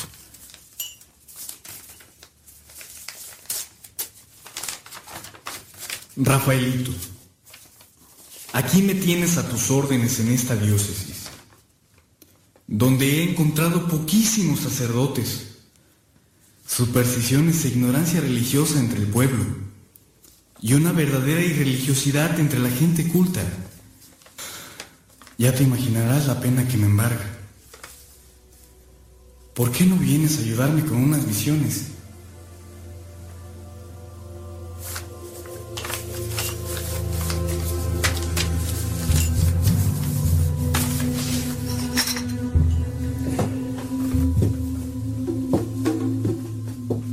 Catedral de Zamora. 9 horas. Buenos días. Dios nos ha bendecido y ha puesto en nuestro camino una nueva misión. Ustedes dos me acompañarán. Claro que sí, padre. Rafael y los dos esperancistas que lo acompañaron no imaginaban el recibimiento que les dieron.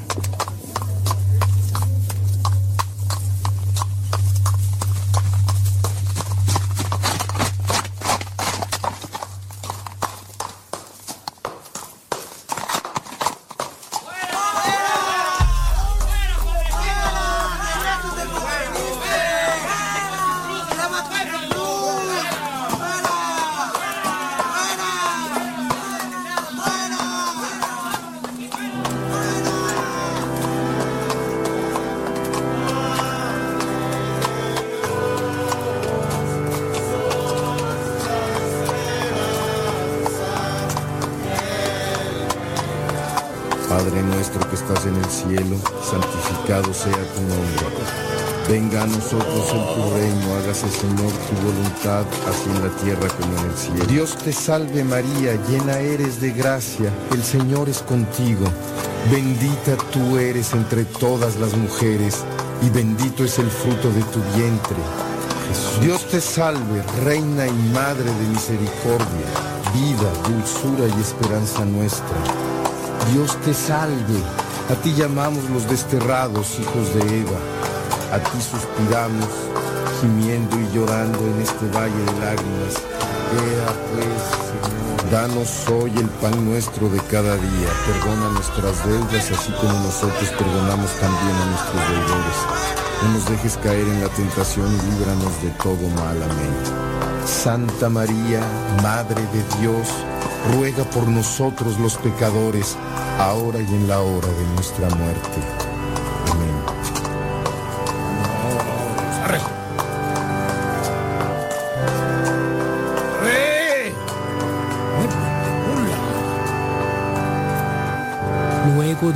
Meses de misionar en los pueblos más alejados, decidieron culminar en San Juan Bautista, la capital.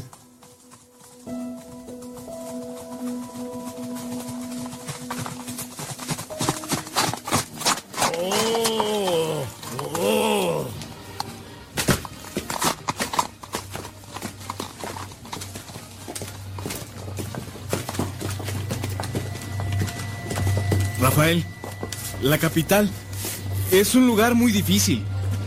Además con la banda que trajo el jefe político. La gente no quiere pasar.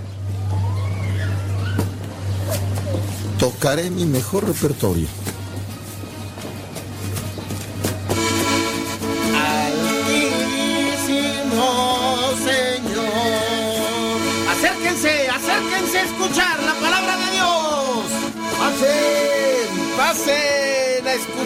Palabra de Dios. Pasen. Tiempo en el altar. Vengan, vengan a la casa de Dios. El pastor. Acérquense, hermanos. Quisiera con fervor. Vengan, vengan, señoras.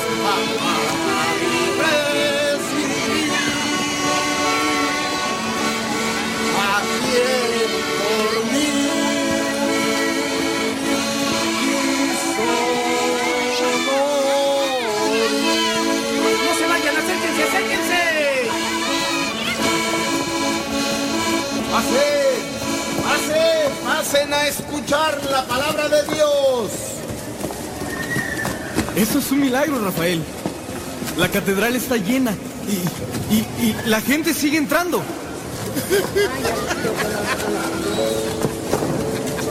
Pasen a escuchar la palabra de Dios.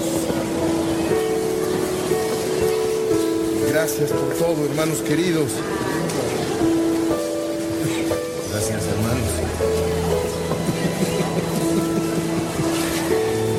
Colme a ustedes de bendiciones y los llene de su santo amor.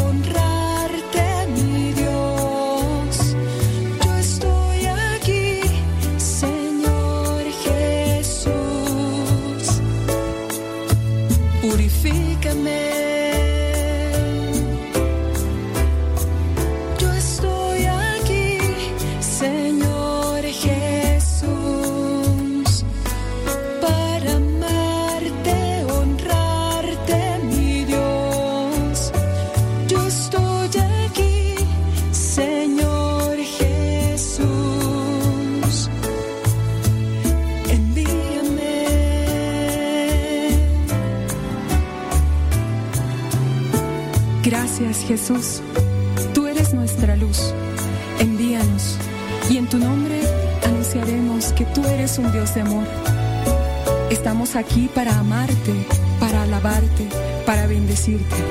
Tú eres nuestro Dios, nuestro Señor, y sin ti no podemos hacer nada. Guíanos, llámanos, envíanos Jesús.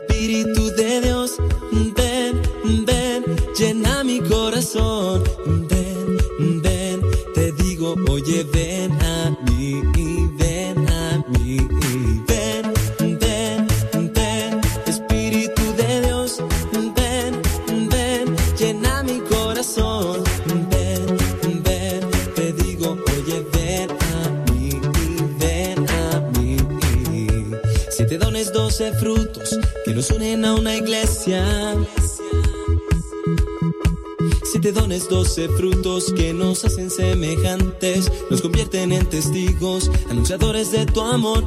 Oh,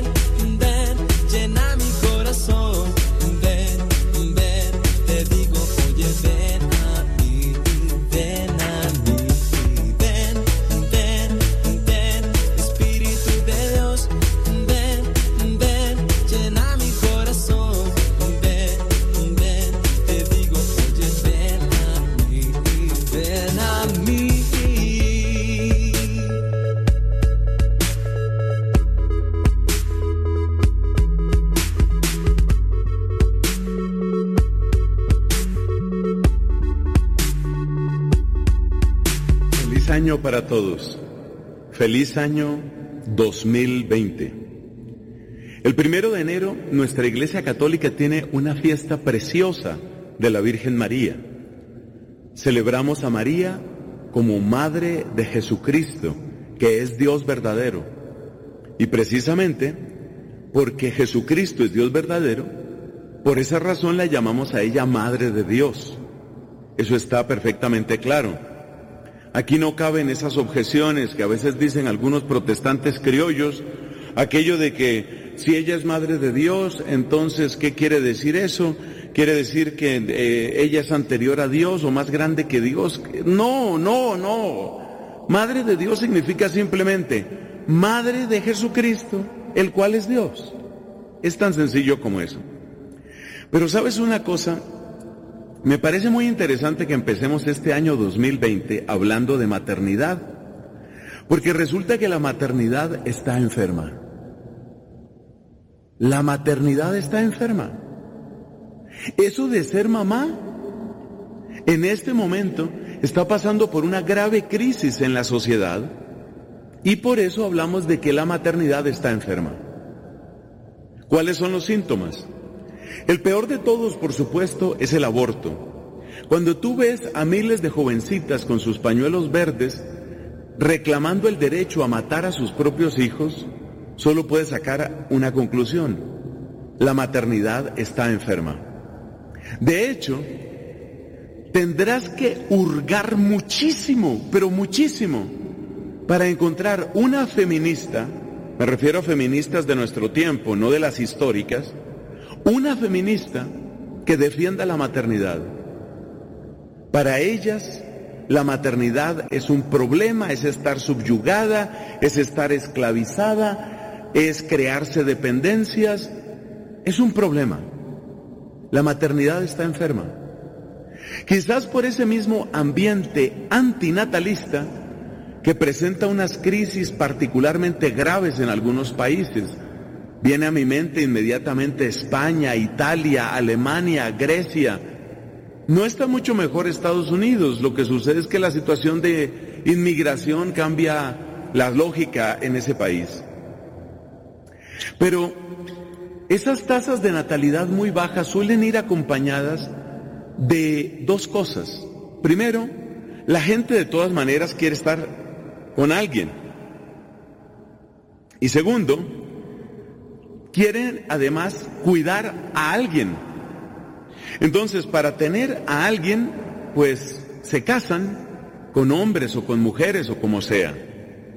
O sea que el matrimonio de alguna manera sigue, pero es un matrimonio diluido, como lo hemos comentado en otras oportunidades. Y lo segundo que llama la atención es que también quieren cuidar a alguien. Y entonces vuelcan, muchas mujeres vuelcan su cariño, incluyendo mujeres casadas, vuelcan su cariño y su atención no sobre seres humanos, sino ya saben lo que voy a decir. Y yo ya sé lo que ustedes van a decir. Vuelcan su cariño y su atención sobre mascotas. Y ya sé lo que ustedes van a decir. Que Fray Nelson es enemigo de las mascotas, que no quiere a los animalitos, que una mascota también merece, que estamos en contra del maltrato animal. Sí, sí y sí. Nadie niega eso.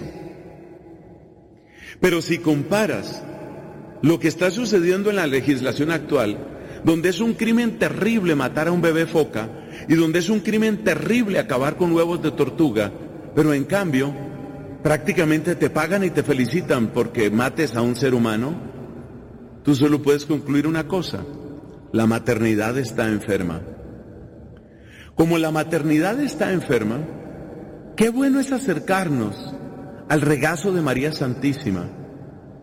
Solo te quiero dejar un pensamiento porque, porque no, no, no hagamos tan larga esta reflexión, solo un pensamiento te dejo. Mira, la maternidad de ella tenía todos los inconvenientes y tenía todas las inseguridades. No estaba en el plan de ella, porque ella le dice al ángel, ¿cómo será eso si no conozco varón? Esa frase solo tiene sentido si ella tenía un propósito que no incluía relaciones con hombre. Su plan se lo cambió Dios, eso no estaba en sus planes. Como muchos lo han dicho estos días, el embarazo que nos salvó a todos fue un embarazo inesperado para todos, incluyendo María. Entonces fíjate, es algo que rompe los planes de ella, es algo que la pone en una situación de vulnerabilidad absoluta, ya que ella estaba desposada con José, que ella fuera madre de un hijo que no había sido engendrado biológicamente por José, solo podía ser entendido como adulterio, incluyendo el peligro de que adulterio fuera la palabra que llegara a la cabeza de José.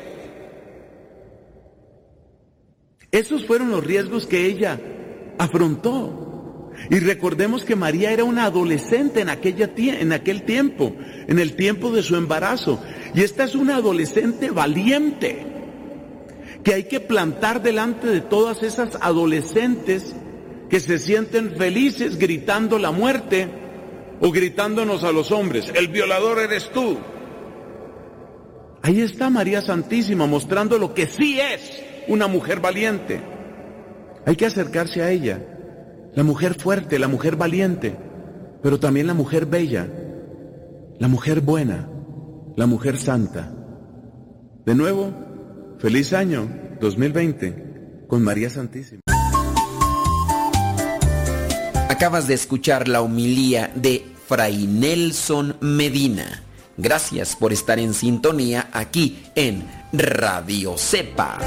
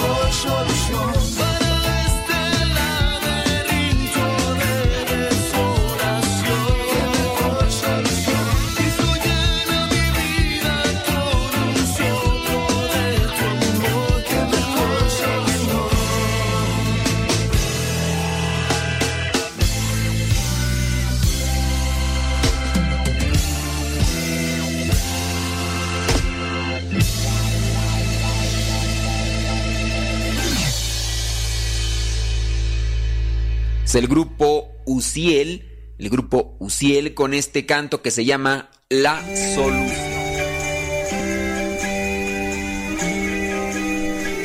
Es costumbre cada vez que termina el año revisar nuestra vida y plantearnos metas y propósitos para el año nuevo. Muchos se esfuerzan por realmente cumplir y vivir según los propósitos trazados. Otros tantos, los más, suelen quedarse en el camino. Sus buenos propósitos se quedaron tan solo en buenas intenciones. Pero alguien dice por ahí, y quizás diga bien, que de buenas intenciones está empedrado el camino del infierno.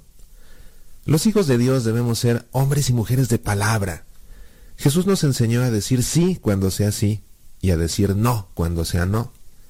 En esta línea es preciso, al definir nuestros propósitos para el año que comienza, tomárnoslos en serio y hacer de ellos un verdadero compromiso. Hay quienes optan por plantearse propósitos meramente materiales, nuevo auto, el viaje jamás realizado, una casa más grande o un mayor sueldo. Esto está bien si es que estos objetivos no se definen como una mera meta, lo cual sería simplemente materialista, sino más bien como medios para algo más importante, como dar un mayor bienestar a la familia. Unos más prefieren definir propósitos que les ayuden a ser mejores personas. En esta línea, quisiera proponerte una lista de 12 propósitos que pueden ayudarnos a ser sobre todo mejores cristianos. Se trata de hacer ciertas cosas y dejar de hacer otras. También de asumir ciertas actitudes y dejar de lado otras tantas. Número 1. Acercarnos más a Dios. Es innegable que de esto se desprende todo lo demás. Incluso el éxito a lograr cumplir con el resto de nuestros objetivos depende en gran medida de la cercanía a Dios, pues sin Cristo nada podemos hacer. Es importante aumentar nuestro tiempo de oración y participar de manera más consciente en los sacramentos.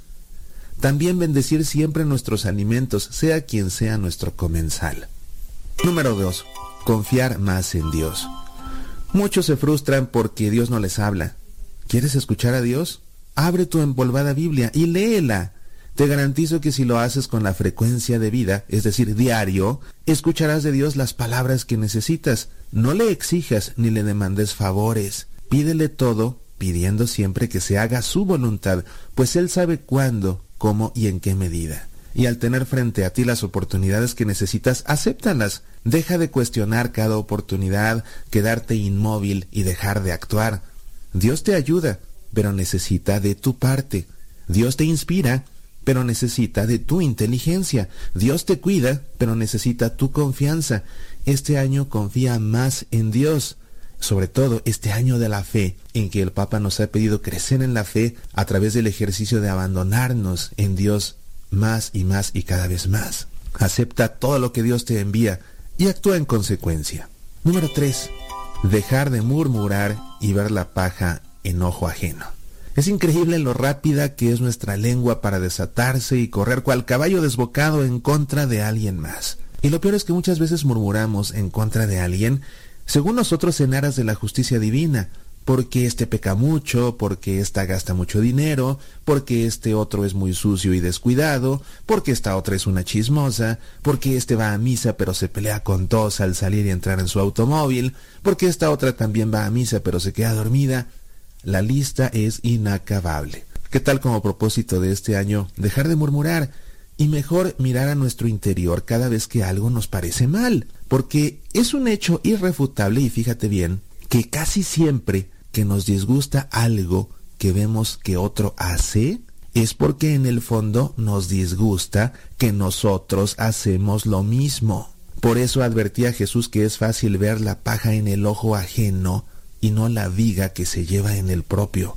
Hagámonos el propósito de que al sentir la tentación de murmurar, cerrar la boca, ver a nuestro interior y en justicia decidir qué actitud debemos nosotros mismos cambiar, qué debemos dejar de hacer o qué debemos comenzar a hacer. Cuarto propósito, ser portadores de ayuda y generadores de cambio. Es fácil criticar lo que no nos gusta, pero eso rara vez sirve de algo. A lo largo de este año, hagámonos el firme propósito de que cada vez que algo nos parezca malo, pensemos cómo ayudar para corregirlo o cambiarlo y actuemos en consecuencia. Si nada podemos hacer, mejor no estorbemos. Igualmente, seamos solícitos para ayudar a todo aquel que lo necesita. Quinto propósito, dejar de ofendernos por todo y de pelear contra todos. Jesús declaró bienaventurados a los mansos porque heredarán la tierra. La mansedumbre es una virtud que nos ayuda a dejar de lado la violencia. ¿Cuántas personas se ofenden por la forma en que los saluda el empleado de una tienda? ¿Cuántos más se indignan porque el mesero no los vio al pasar frente a ellos? ¿Cuántos estallan porque el conductor de adelante no va más deprisa? ¿Cuántos se encolerizan porque su hija no guardó el cepillo y el espejo? Y en consecuencia agreden, gritan, insultan, ofenden, se vengan, toman represalias y lo peor, se amargan la vida y se la amargan a los demás. ¿Y cómo no me voy a enojar? Es su típica justificación, pero esa actitud no es digna de un hijo de Dios. Este año hagámonos el propósito de evitar pleitos y riñas. Desarrollemos mejor la virtud de la mansedumbre. Además de vivir en paz con los demás, seremos bienaventurados y heredaremos la tierra que el Señor nos tiene prometida. Número 6. Desarrollar la pulcritud. Esto a muchos les cuesta trabajo pero es necesario reconocer que no podemos comprender el concepto de un alma limpia si no somos capaces de vestir una camisa limpia. El desaliño no es virtud, es por el contrario un vicio terrible. No hay que confundir no ser vanidosos con ser sucios y desaliñados. Ir despeinados con la ropa sucia y arrugada no es propio de un hijo de Dios, porque nuestro cuerpo es un templo vivo del Espíritu Santo y ese templo debe siempre ser digno, tanto en su interior como en su exterior. Número 7. Ser más laboriosos. Sobre todo a los laicos, Dios nos ha confiado el orden de la creación. Debemos trabajar para hacer del mundo que Dios nos ha regalado uno mejor. Debemos también trabajar para crecer como personas, en talento y dignidad. Para el Hijo de Dios es inaceptable el trabajo a medias, entregado tarde o mal hecho. El Hijo de Dios debe poner su sello en todas sus obras. Este año propongámonos hacer nuestro trabajo con pasión y calidad, recordando siempre cuando Dios puso en manos de Adán el paraíso que había creado. Octavo propósito, ser limpios de corazón. Jesús prometió que los limpios de corazón verán a Dios. Sin embargo, los programas de televisión cada vez más vulgares, las conversaciones con amigos y compañeros de trabajo cargados de palabras soeces, los chistes en doble sentido, son fuertes barreras para mantener limpio el corazón. Este año que comienza, comprometámonos a mantener una diversión sana, conversaciones en la línea del respeto y un humor blanco que siempre divierte sin ofender ni contrariar a nadie más. Número 9. Dar más tiempo a nuestra familia. Bien que lo sabemos, pero bien que fingimos excusas para no cumplirlo. Necesitamos trabajar mil horas extras para pagar más horas de guardería y más maestros privados y más cursos de qué sé yo, para que nuestros hijos estén en un lugar seguro, para mientras poder nosotros trabajar más para tener más dinero, para pagar más guarderías, maestros privados y cursos, mientras trabajamos más, el ridículo torbellino que termina por destruir las familias mientras alguien escala peldaños y amasa fortunas. Basta ya. Este año fijemos bien nuestras prioridades. Dios, familia y trabajo en ese orden. El resto, Dios nos lo dará por añadidura. Décimo propósito, disfrutar más la vida que Dios nos da. Ya basta de quejarnos de todo. Es suficiente de encontrarle peros a todo. Es hora de dejar de encontrarle a todo su lado malo. Aceptemos por el contrario con gozo todo lo que Dios nos da. Agradezcámoslo y alabemos al Señor por su bondad. Encontremos la mano de Dios en todo lo que tenemos. Mira a cuántos más les hace falta. Alabemos a Dios por cada mañana, por la frescura del agua que corre en la ducha, por el desayuno que nos da energía, por el sol que nos calienta. Alabémoslo por la taza de café que nos devuelve el buen ánimo, por la galleta dulce que lo acompaña, por quien nos hace compañía mientras la bebemos. Disfrutemos al perder el tiempo con nuestros hijos, pues son una de las mayores bendiciones que Dios nos ha dado. Disfrutemos los ratos de enfermedad, pues siempre nos dan tiempo para leer aquel libro pendiente y hasta para acercarnos más a Dios. Que este sea uno de nuestros propósitos más firmes para este año, pues así viviremos en paz, llenos de gozo y siendo infinitamente agradecidos a nuestro Dios. Número 11. Bajar de peso. ¿Y por qué no? Este casi siempre es un propósito de año nuevo de casi todas las personas adultas y curiosamente es el propósito menos cumplido. Sin embargo, para los hijos de Dios resulta importante, porque bajar de peso va más allá que una cuestión de vanidad corporal. El exceso de peso en gran parte se debe al pecado capital de la gula, y bajo esa óptica es que los cristianos debemos afrontar esta situación. Los pecados capitales se llaman así porque de ellos se desprenden muchos más, hasta poner fuertemente en riesgo la integridad de la persona. Quien come de más desarrolla usualmente otro pecado, la pereza, manifestada en la falta de ejercicio. El exceso al comer suele acompañarse en excesos al beber y tras las comidas al fumar. La cadena puede no tener fin y los riesgos para la salud corporal e innegablemente para la salud del espíritu son muchos. Hagámonos pues el propósito para este año de declarar la guerra a la gula que nos ha esclavizado. Dejemos atrás ese pecado y mejoremos la salud del cuerpo que Dios nos ha dado. Duodécimo propósito, ser portadores de la bendición de Dios. Las personas que necesitan de la bendición de Dios no precisan de un momento de éxtasis en que Jesús o la Virgen se les manifiesten y con su mano en la frente los bendigan. Necesitan más bien de cariño, de alguien que los escuche, de alguien que los ayude, de alguien que les dé trabajo, de alguien que les dé pan. Siendo hijos de Dios, hagámonos el propósito este año de ser portadores de las bendiciones de Dios para los demás, con nuestro tiempo, con nuestra ayuda, con nuestras manos, con nuestros labios, con nuestros oídos y con nuestros bienes materiales. Deseo que esta lista te ayude a definir tus propósitos para el año que comienza. Que Dios te bendiga y sostenga con su mano providente. Bendiga todos tus sueños y te ayude a alcanzar cada una de tus metas. Soy Mauricio Pérez. Estas son Semillas para la Vida.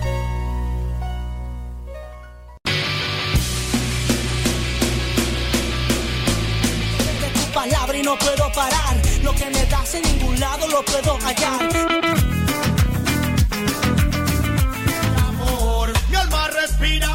Oración. Cada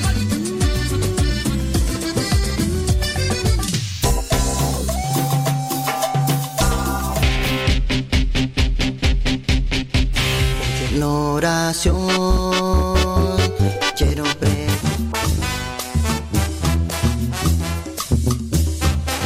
Más géneros en música católica, aquí en radiocepa.com, la estación por internet de los misioneros servidores de la palabra.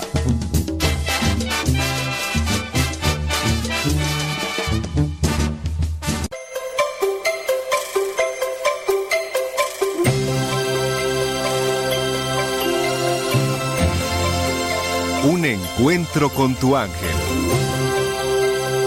La pastorela. Hubo una vez la mejor fecha del mes. Mejor dicho, del año. Mejor dicho, del siglo. Mejor dicho, de toda la historia. Era de noche, pero un extraño personaje que ya pintaba canas brincaba y bailaba alegremente. Este es el mejor año de toda mi vida. Ay, estoy feliz, feliz, feliz, feliz. De improviso, se apareció el demonio y, como ya sabemos que le molesta que la gente goce sanamente, se acercó al anciano y le preguntó. ¿Quién eres tú y por qué estás tan contento? Soy el invierno. ¿Y por qué te comportas así? Porque hace nueve meses un ángel vino a la tierra y le anunció a una mujer que su hijo vendría en nombre de Dios a salvar al mundo, a darnos paz y a iniciar una etapa de amor. ¿Amor? No digas esa palabra, porque nada más de oírla me pongo furioso. Pues más furioso te pondrás cuando te diga que hace un momento ese niño nació y varios ángeles aparecieron para dar la noticia. Un grupo de humildes pastores cuidaba a sus rebaños cuando los ángeles cantaron. Gloria a Dios en el cielo y paz en la tierra a los hombres. Y esos pastorcillos ya van en camino para adorarlo. Ah, sí. Pues yo impediré que lo adoren, porque solo deben adorarme a mí. Dicho esto, el malvado chamuco corrió al invierno y pensó en seducir a los pastores con los pecados capitales para impedir que llegaran a adorar al niño. Mientras tanto, los pastores escuchaban la gran noticia de un ángel. Hoy les ha nacido el Salvador. Vayan a adorarlo para que Él les dé su paz. Lo encontrarán en un pesebre y envuelto en pañales.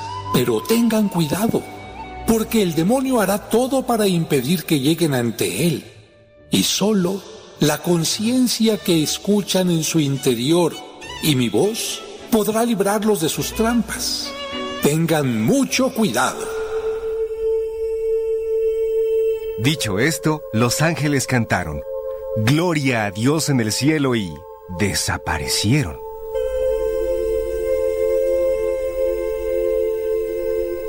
Ay, qué rete bonitos estaban los ángeles que nos dieron la noticia del nacimiento del niño Dios, ¿verdad? Sí, hasta deslumbran con su luz. Pero nos advirtieron que tuviéramos cuidado con el chamuco porque nos pondría muchos obstáculos para que no adoráramos al recién nacido. Y nos dijeron que si queríamos vencer al chamuco, deberíamos pasar todas las pruebas. Y que para pasar las pruebas, solo tendríamos la ayuda de nuestro ángel que nos ayuda a elegir lo correcto y la ayuda que nos demos unos a otros. Entonces, permanezcamos unidos y estemos atentos. Pero el chamuco puso en marcha su plan y decidió tocar sus puntos débiles. Y como era de noche y los pastores aún no habían probado alimento, utilizó el arma de la gula.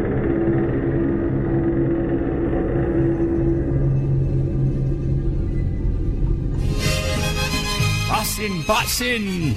Hay pancita, pozole, tacos, sopes, pásenle.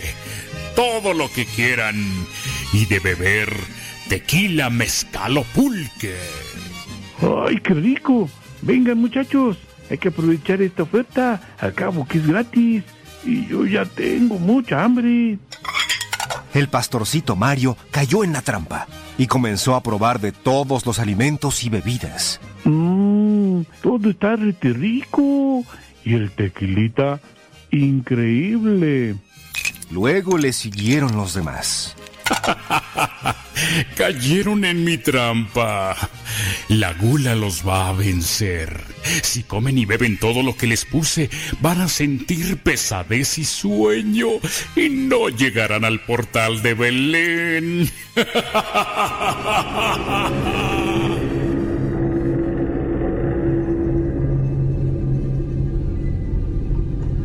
El pastor Don Alegro, sabiendo que todo era de gorra, comió hasta decir basta. Eso le hizo comenzar a sentir un gran sueño. Oh, ¡Qué flojera y pereza tengo! Mm. Y como dice el dicho, no hagas para hoy lo que puedas hacer mañana. Yo mejor me voy a dormir.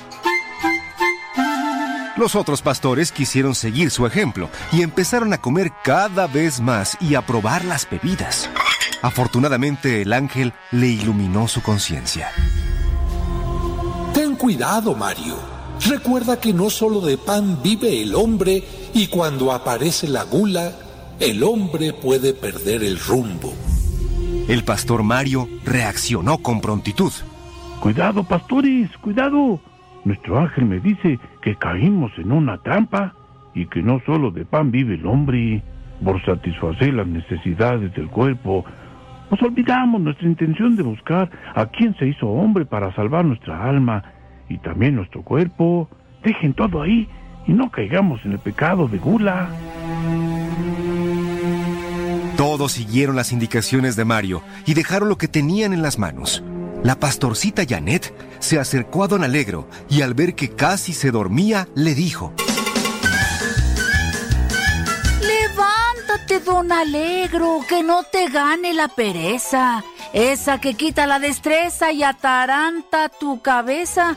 Y le hablo así haciendo un esfuerzo, porque en toda pastorela que estoy, siempre le hablo un verso.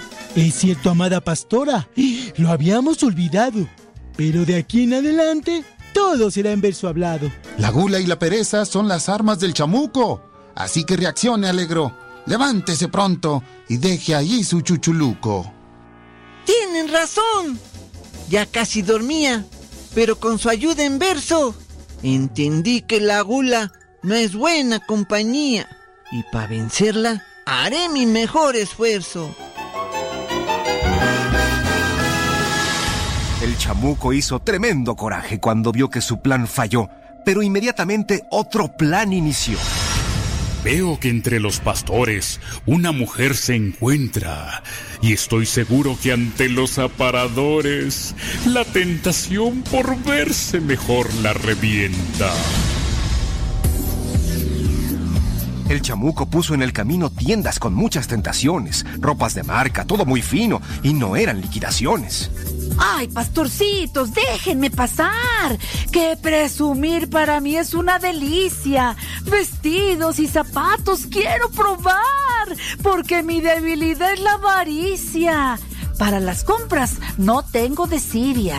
Para eso me pinto sola. Me gusta causar envidia y no vestir como toda la bola. La infeliz pastora cayó redondita, pero el ángel apareció de repente, dejando a la mujer casi mudita cuando escuchó su voz potente. Detente, coqueta pastora, que con tal de verte bonita, olvidas que en Belén tienes una cita y ya ha pasado más de una hora. Gracias, ángel bendecido, por hablarme tan claro.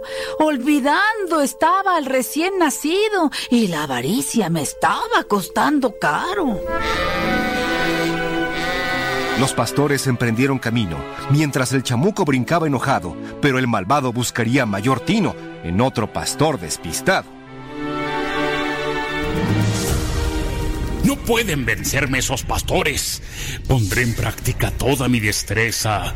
Ira, soberbia y envidia ahora serán mis motores, ya que me fallaron la gula, la avaricia y la pereza.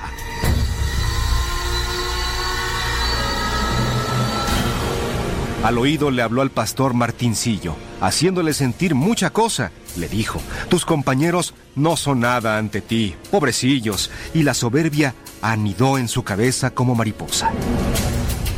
Entonces Martincillo se sintió el rey de los alrededores. La soberbia le hizo buscar mucho poder y gritando a los otros pastores les dijo, soy el mejor y me tienen que obedecer. Nada son ustedes, Mario Alejandro y Alegro. Hmm, Nada ante mí, Yanela Pastora. Soy el mejor, soy su rey y celebro que como esclavos deberán servirme desde ahora. Alejandro se llenó de envidia y para ser el primero buscó su defensa. Embistió a Martín cual toro de Lidia, diciendo, no puede ser rey una gente tan mensa. Ay, Martín, por tonto te tengo en la mira. Si acaso serás el rey de los payasos, por hablador has provocado mira y tendrás que aguantar todos mis trancazos. El chamuco feliz parecía haber vencido cuando Alejandro y Martín comenzaron a pelear. Pero el ángel intervino decidido para la ira, envidia y soberbia aplacar. Órale, panzoncito, éntrele. Deténganse, ingenuos pastores, no se den de cocolazos, o el amor de los amores no podrán tener entre sus brazos.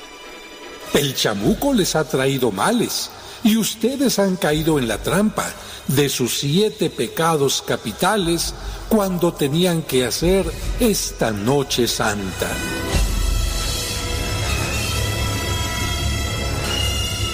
Es cierto, el chamuco nos puso en su mira y para que no reconociéramos del niño Jesús la realeza, nos ha engañado con la soberbia y la ira, la envidia, la gula y la pereza. Gracias, Angelito, bondadoso y defensor, por aparecer y enmendarnos el camino. Ahora buscaremos al niño del amor que está al final de nuestro camino. Vamos, pastores, vamos. Vamos a Belén para adorar al niño, la gloria del Edén. Pero tengamos los ojos muy bien abiertos para recibir solo bendición, porque los sortilegios del chamuco son ciertos y podemos caer nuevamente en tentación. El chamuco tramó su último plan. Es mi última oportunidad, se le oyó decir. De Belén ya muy cerca están y su llegada, a como dé lugar, debo impedir.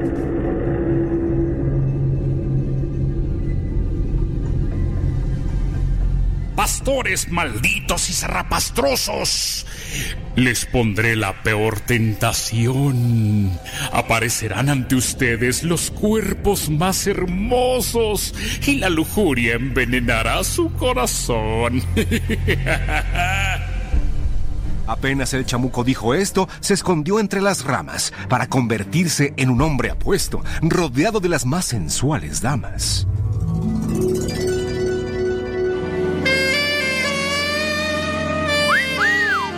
Miren, pastores, ese rostro parece para mis ojos miel. Tiene el cuerpo de Alejandro Fernández y la sonrisa de Luis Miguel. Disculpen que me detenga como si me echaran un lazo, pero quiero que me entretenga ese hermoso cuerpazo. No se preocupe, pastora, que aquí también hierven mis sesos. Con esta voluptuosa señora, de quien quiero muchos besos. Que nos muevan de aquí, ya no hay manera.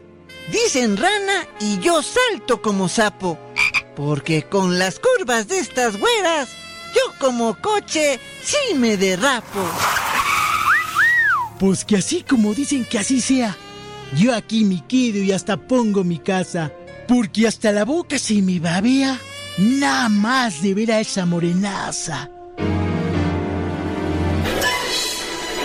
Es débil la carne cuando en lugar de amar solo buscamos egoístas placer. Contra la lujuria deben luchar o el pecado los va a vencer. Por favor, ángel bendito, escucha mi petición y haz que desaparezca esta horrible maldición. Tu ruego ha sido escuchado, oh pastor bondadoso, y he sido por Dios enviado para vencer al chamuco odioso. Ante la presencia celestial, todos los pastores quedaron admirados, dejaron su comportamiento bestial y pidieron perdón muy acongojados. Entonces se enfrentaron con gran poder ángeles contra demonios, en batalla singular, venciendo al engañoso e infiel Lucifer y enviándolo al infierno que es su lugar. Malditos ángeles y pastores, reconozco que ahora han vencido. Pero cada Navidad regresaremos tentadores, haciendo que alguno no se acerque al recién nacido.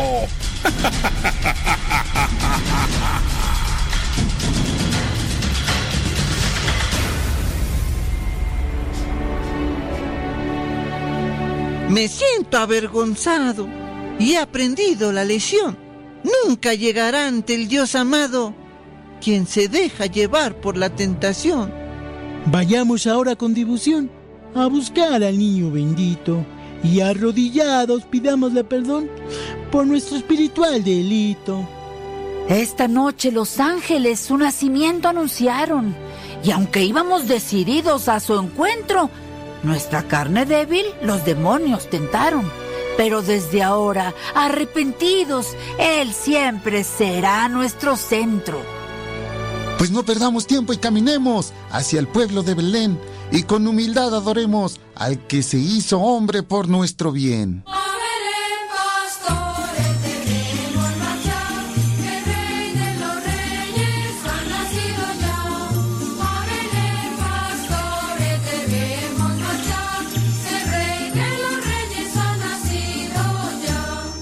Siguiendo la estrella los pastores caminaron y ya no desviaron su luminosa ruta. Así, a Jesús, María y José encontraron dentro de una humilde pero cálida gruta. Hemos llegado ante ti, hermosa María, y ante el niño que es primor. Y si esta noche es fría, lo calentará nuestro amor. Gracias, niño del perdón, que estás en este pobre pesebre. Permite que mi corazón tu gran misericordia celebre. Somos pastores, reconocemos, un tanto torpes y no muy santos, pero permite que te adoremos agradecidos con nuestros cantos.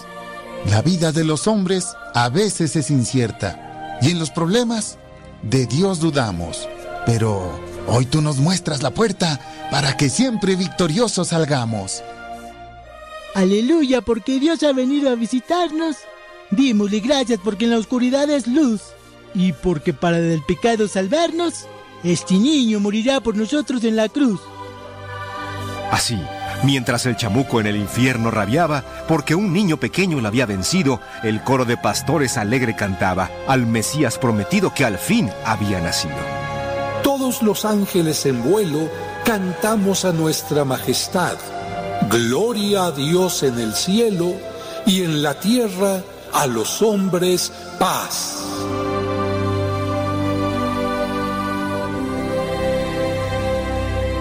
Y antes de terminar esta historia, les recuerdo que Dios debe ser siempre el centro. Y para que nunca, pero nunca lo olvides, envía un ángel a tu encuentro.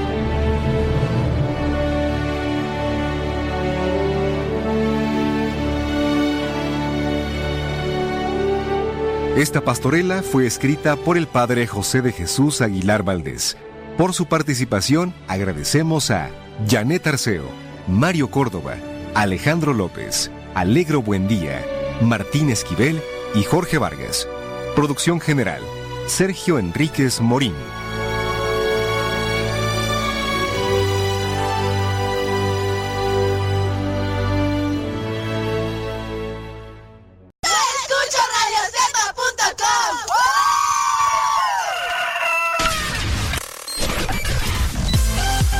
Nuestras publicaciones de Facebook para que más personas conozcan Radio Cepa.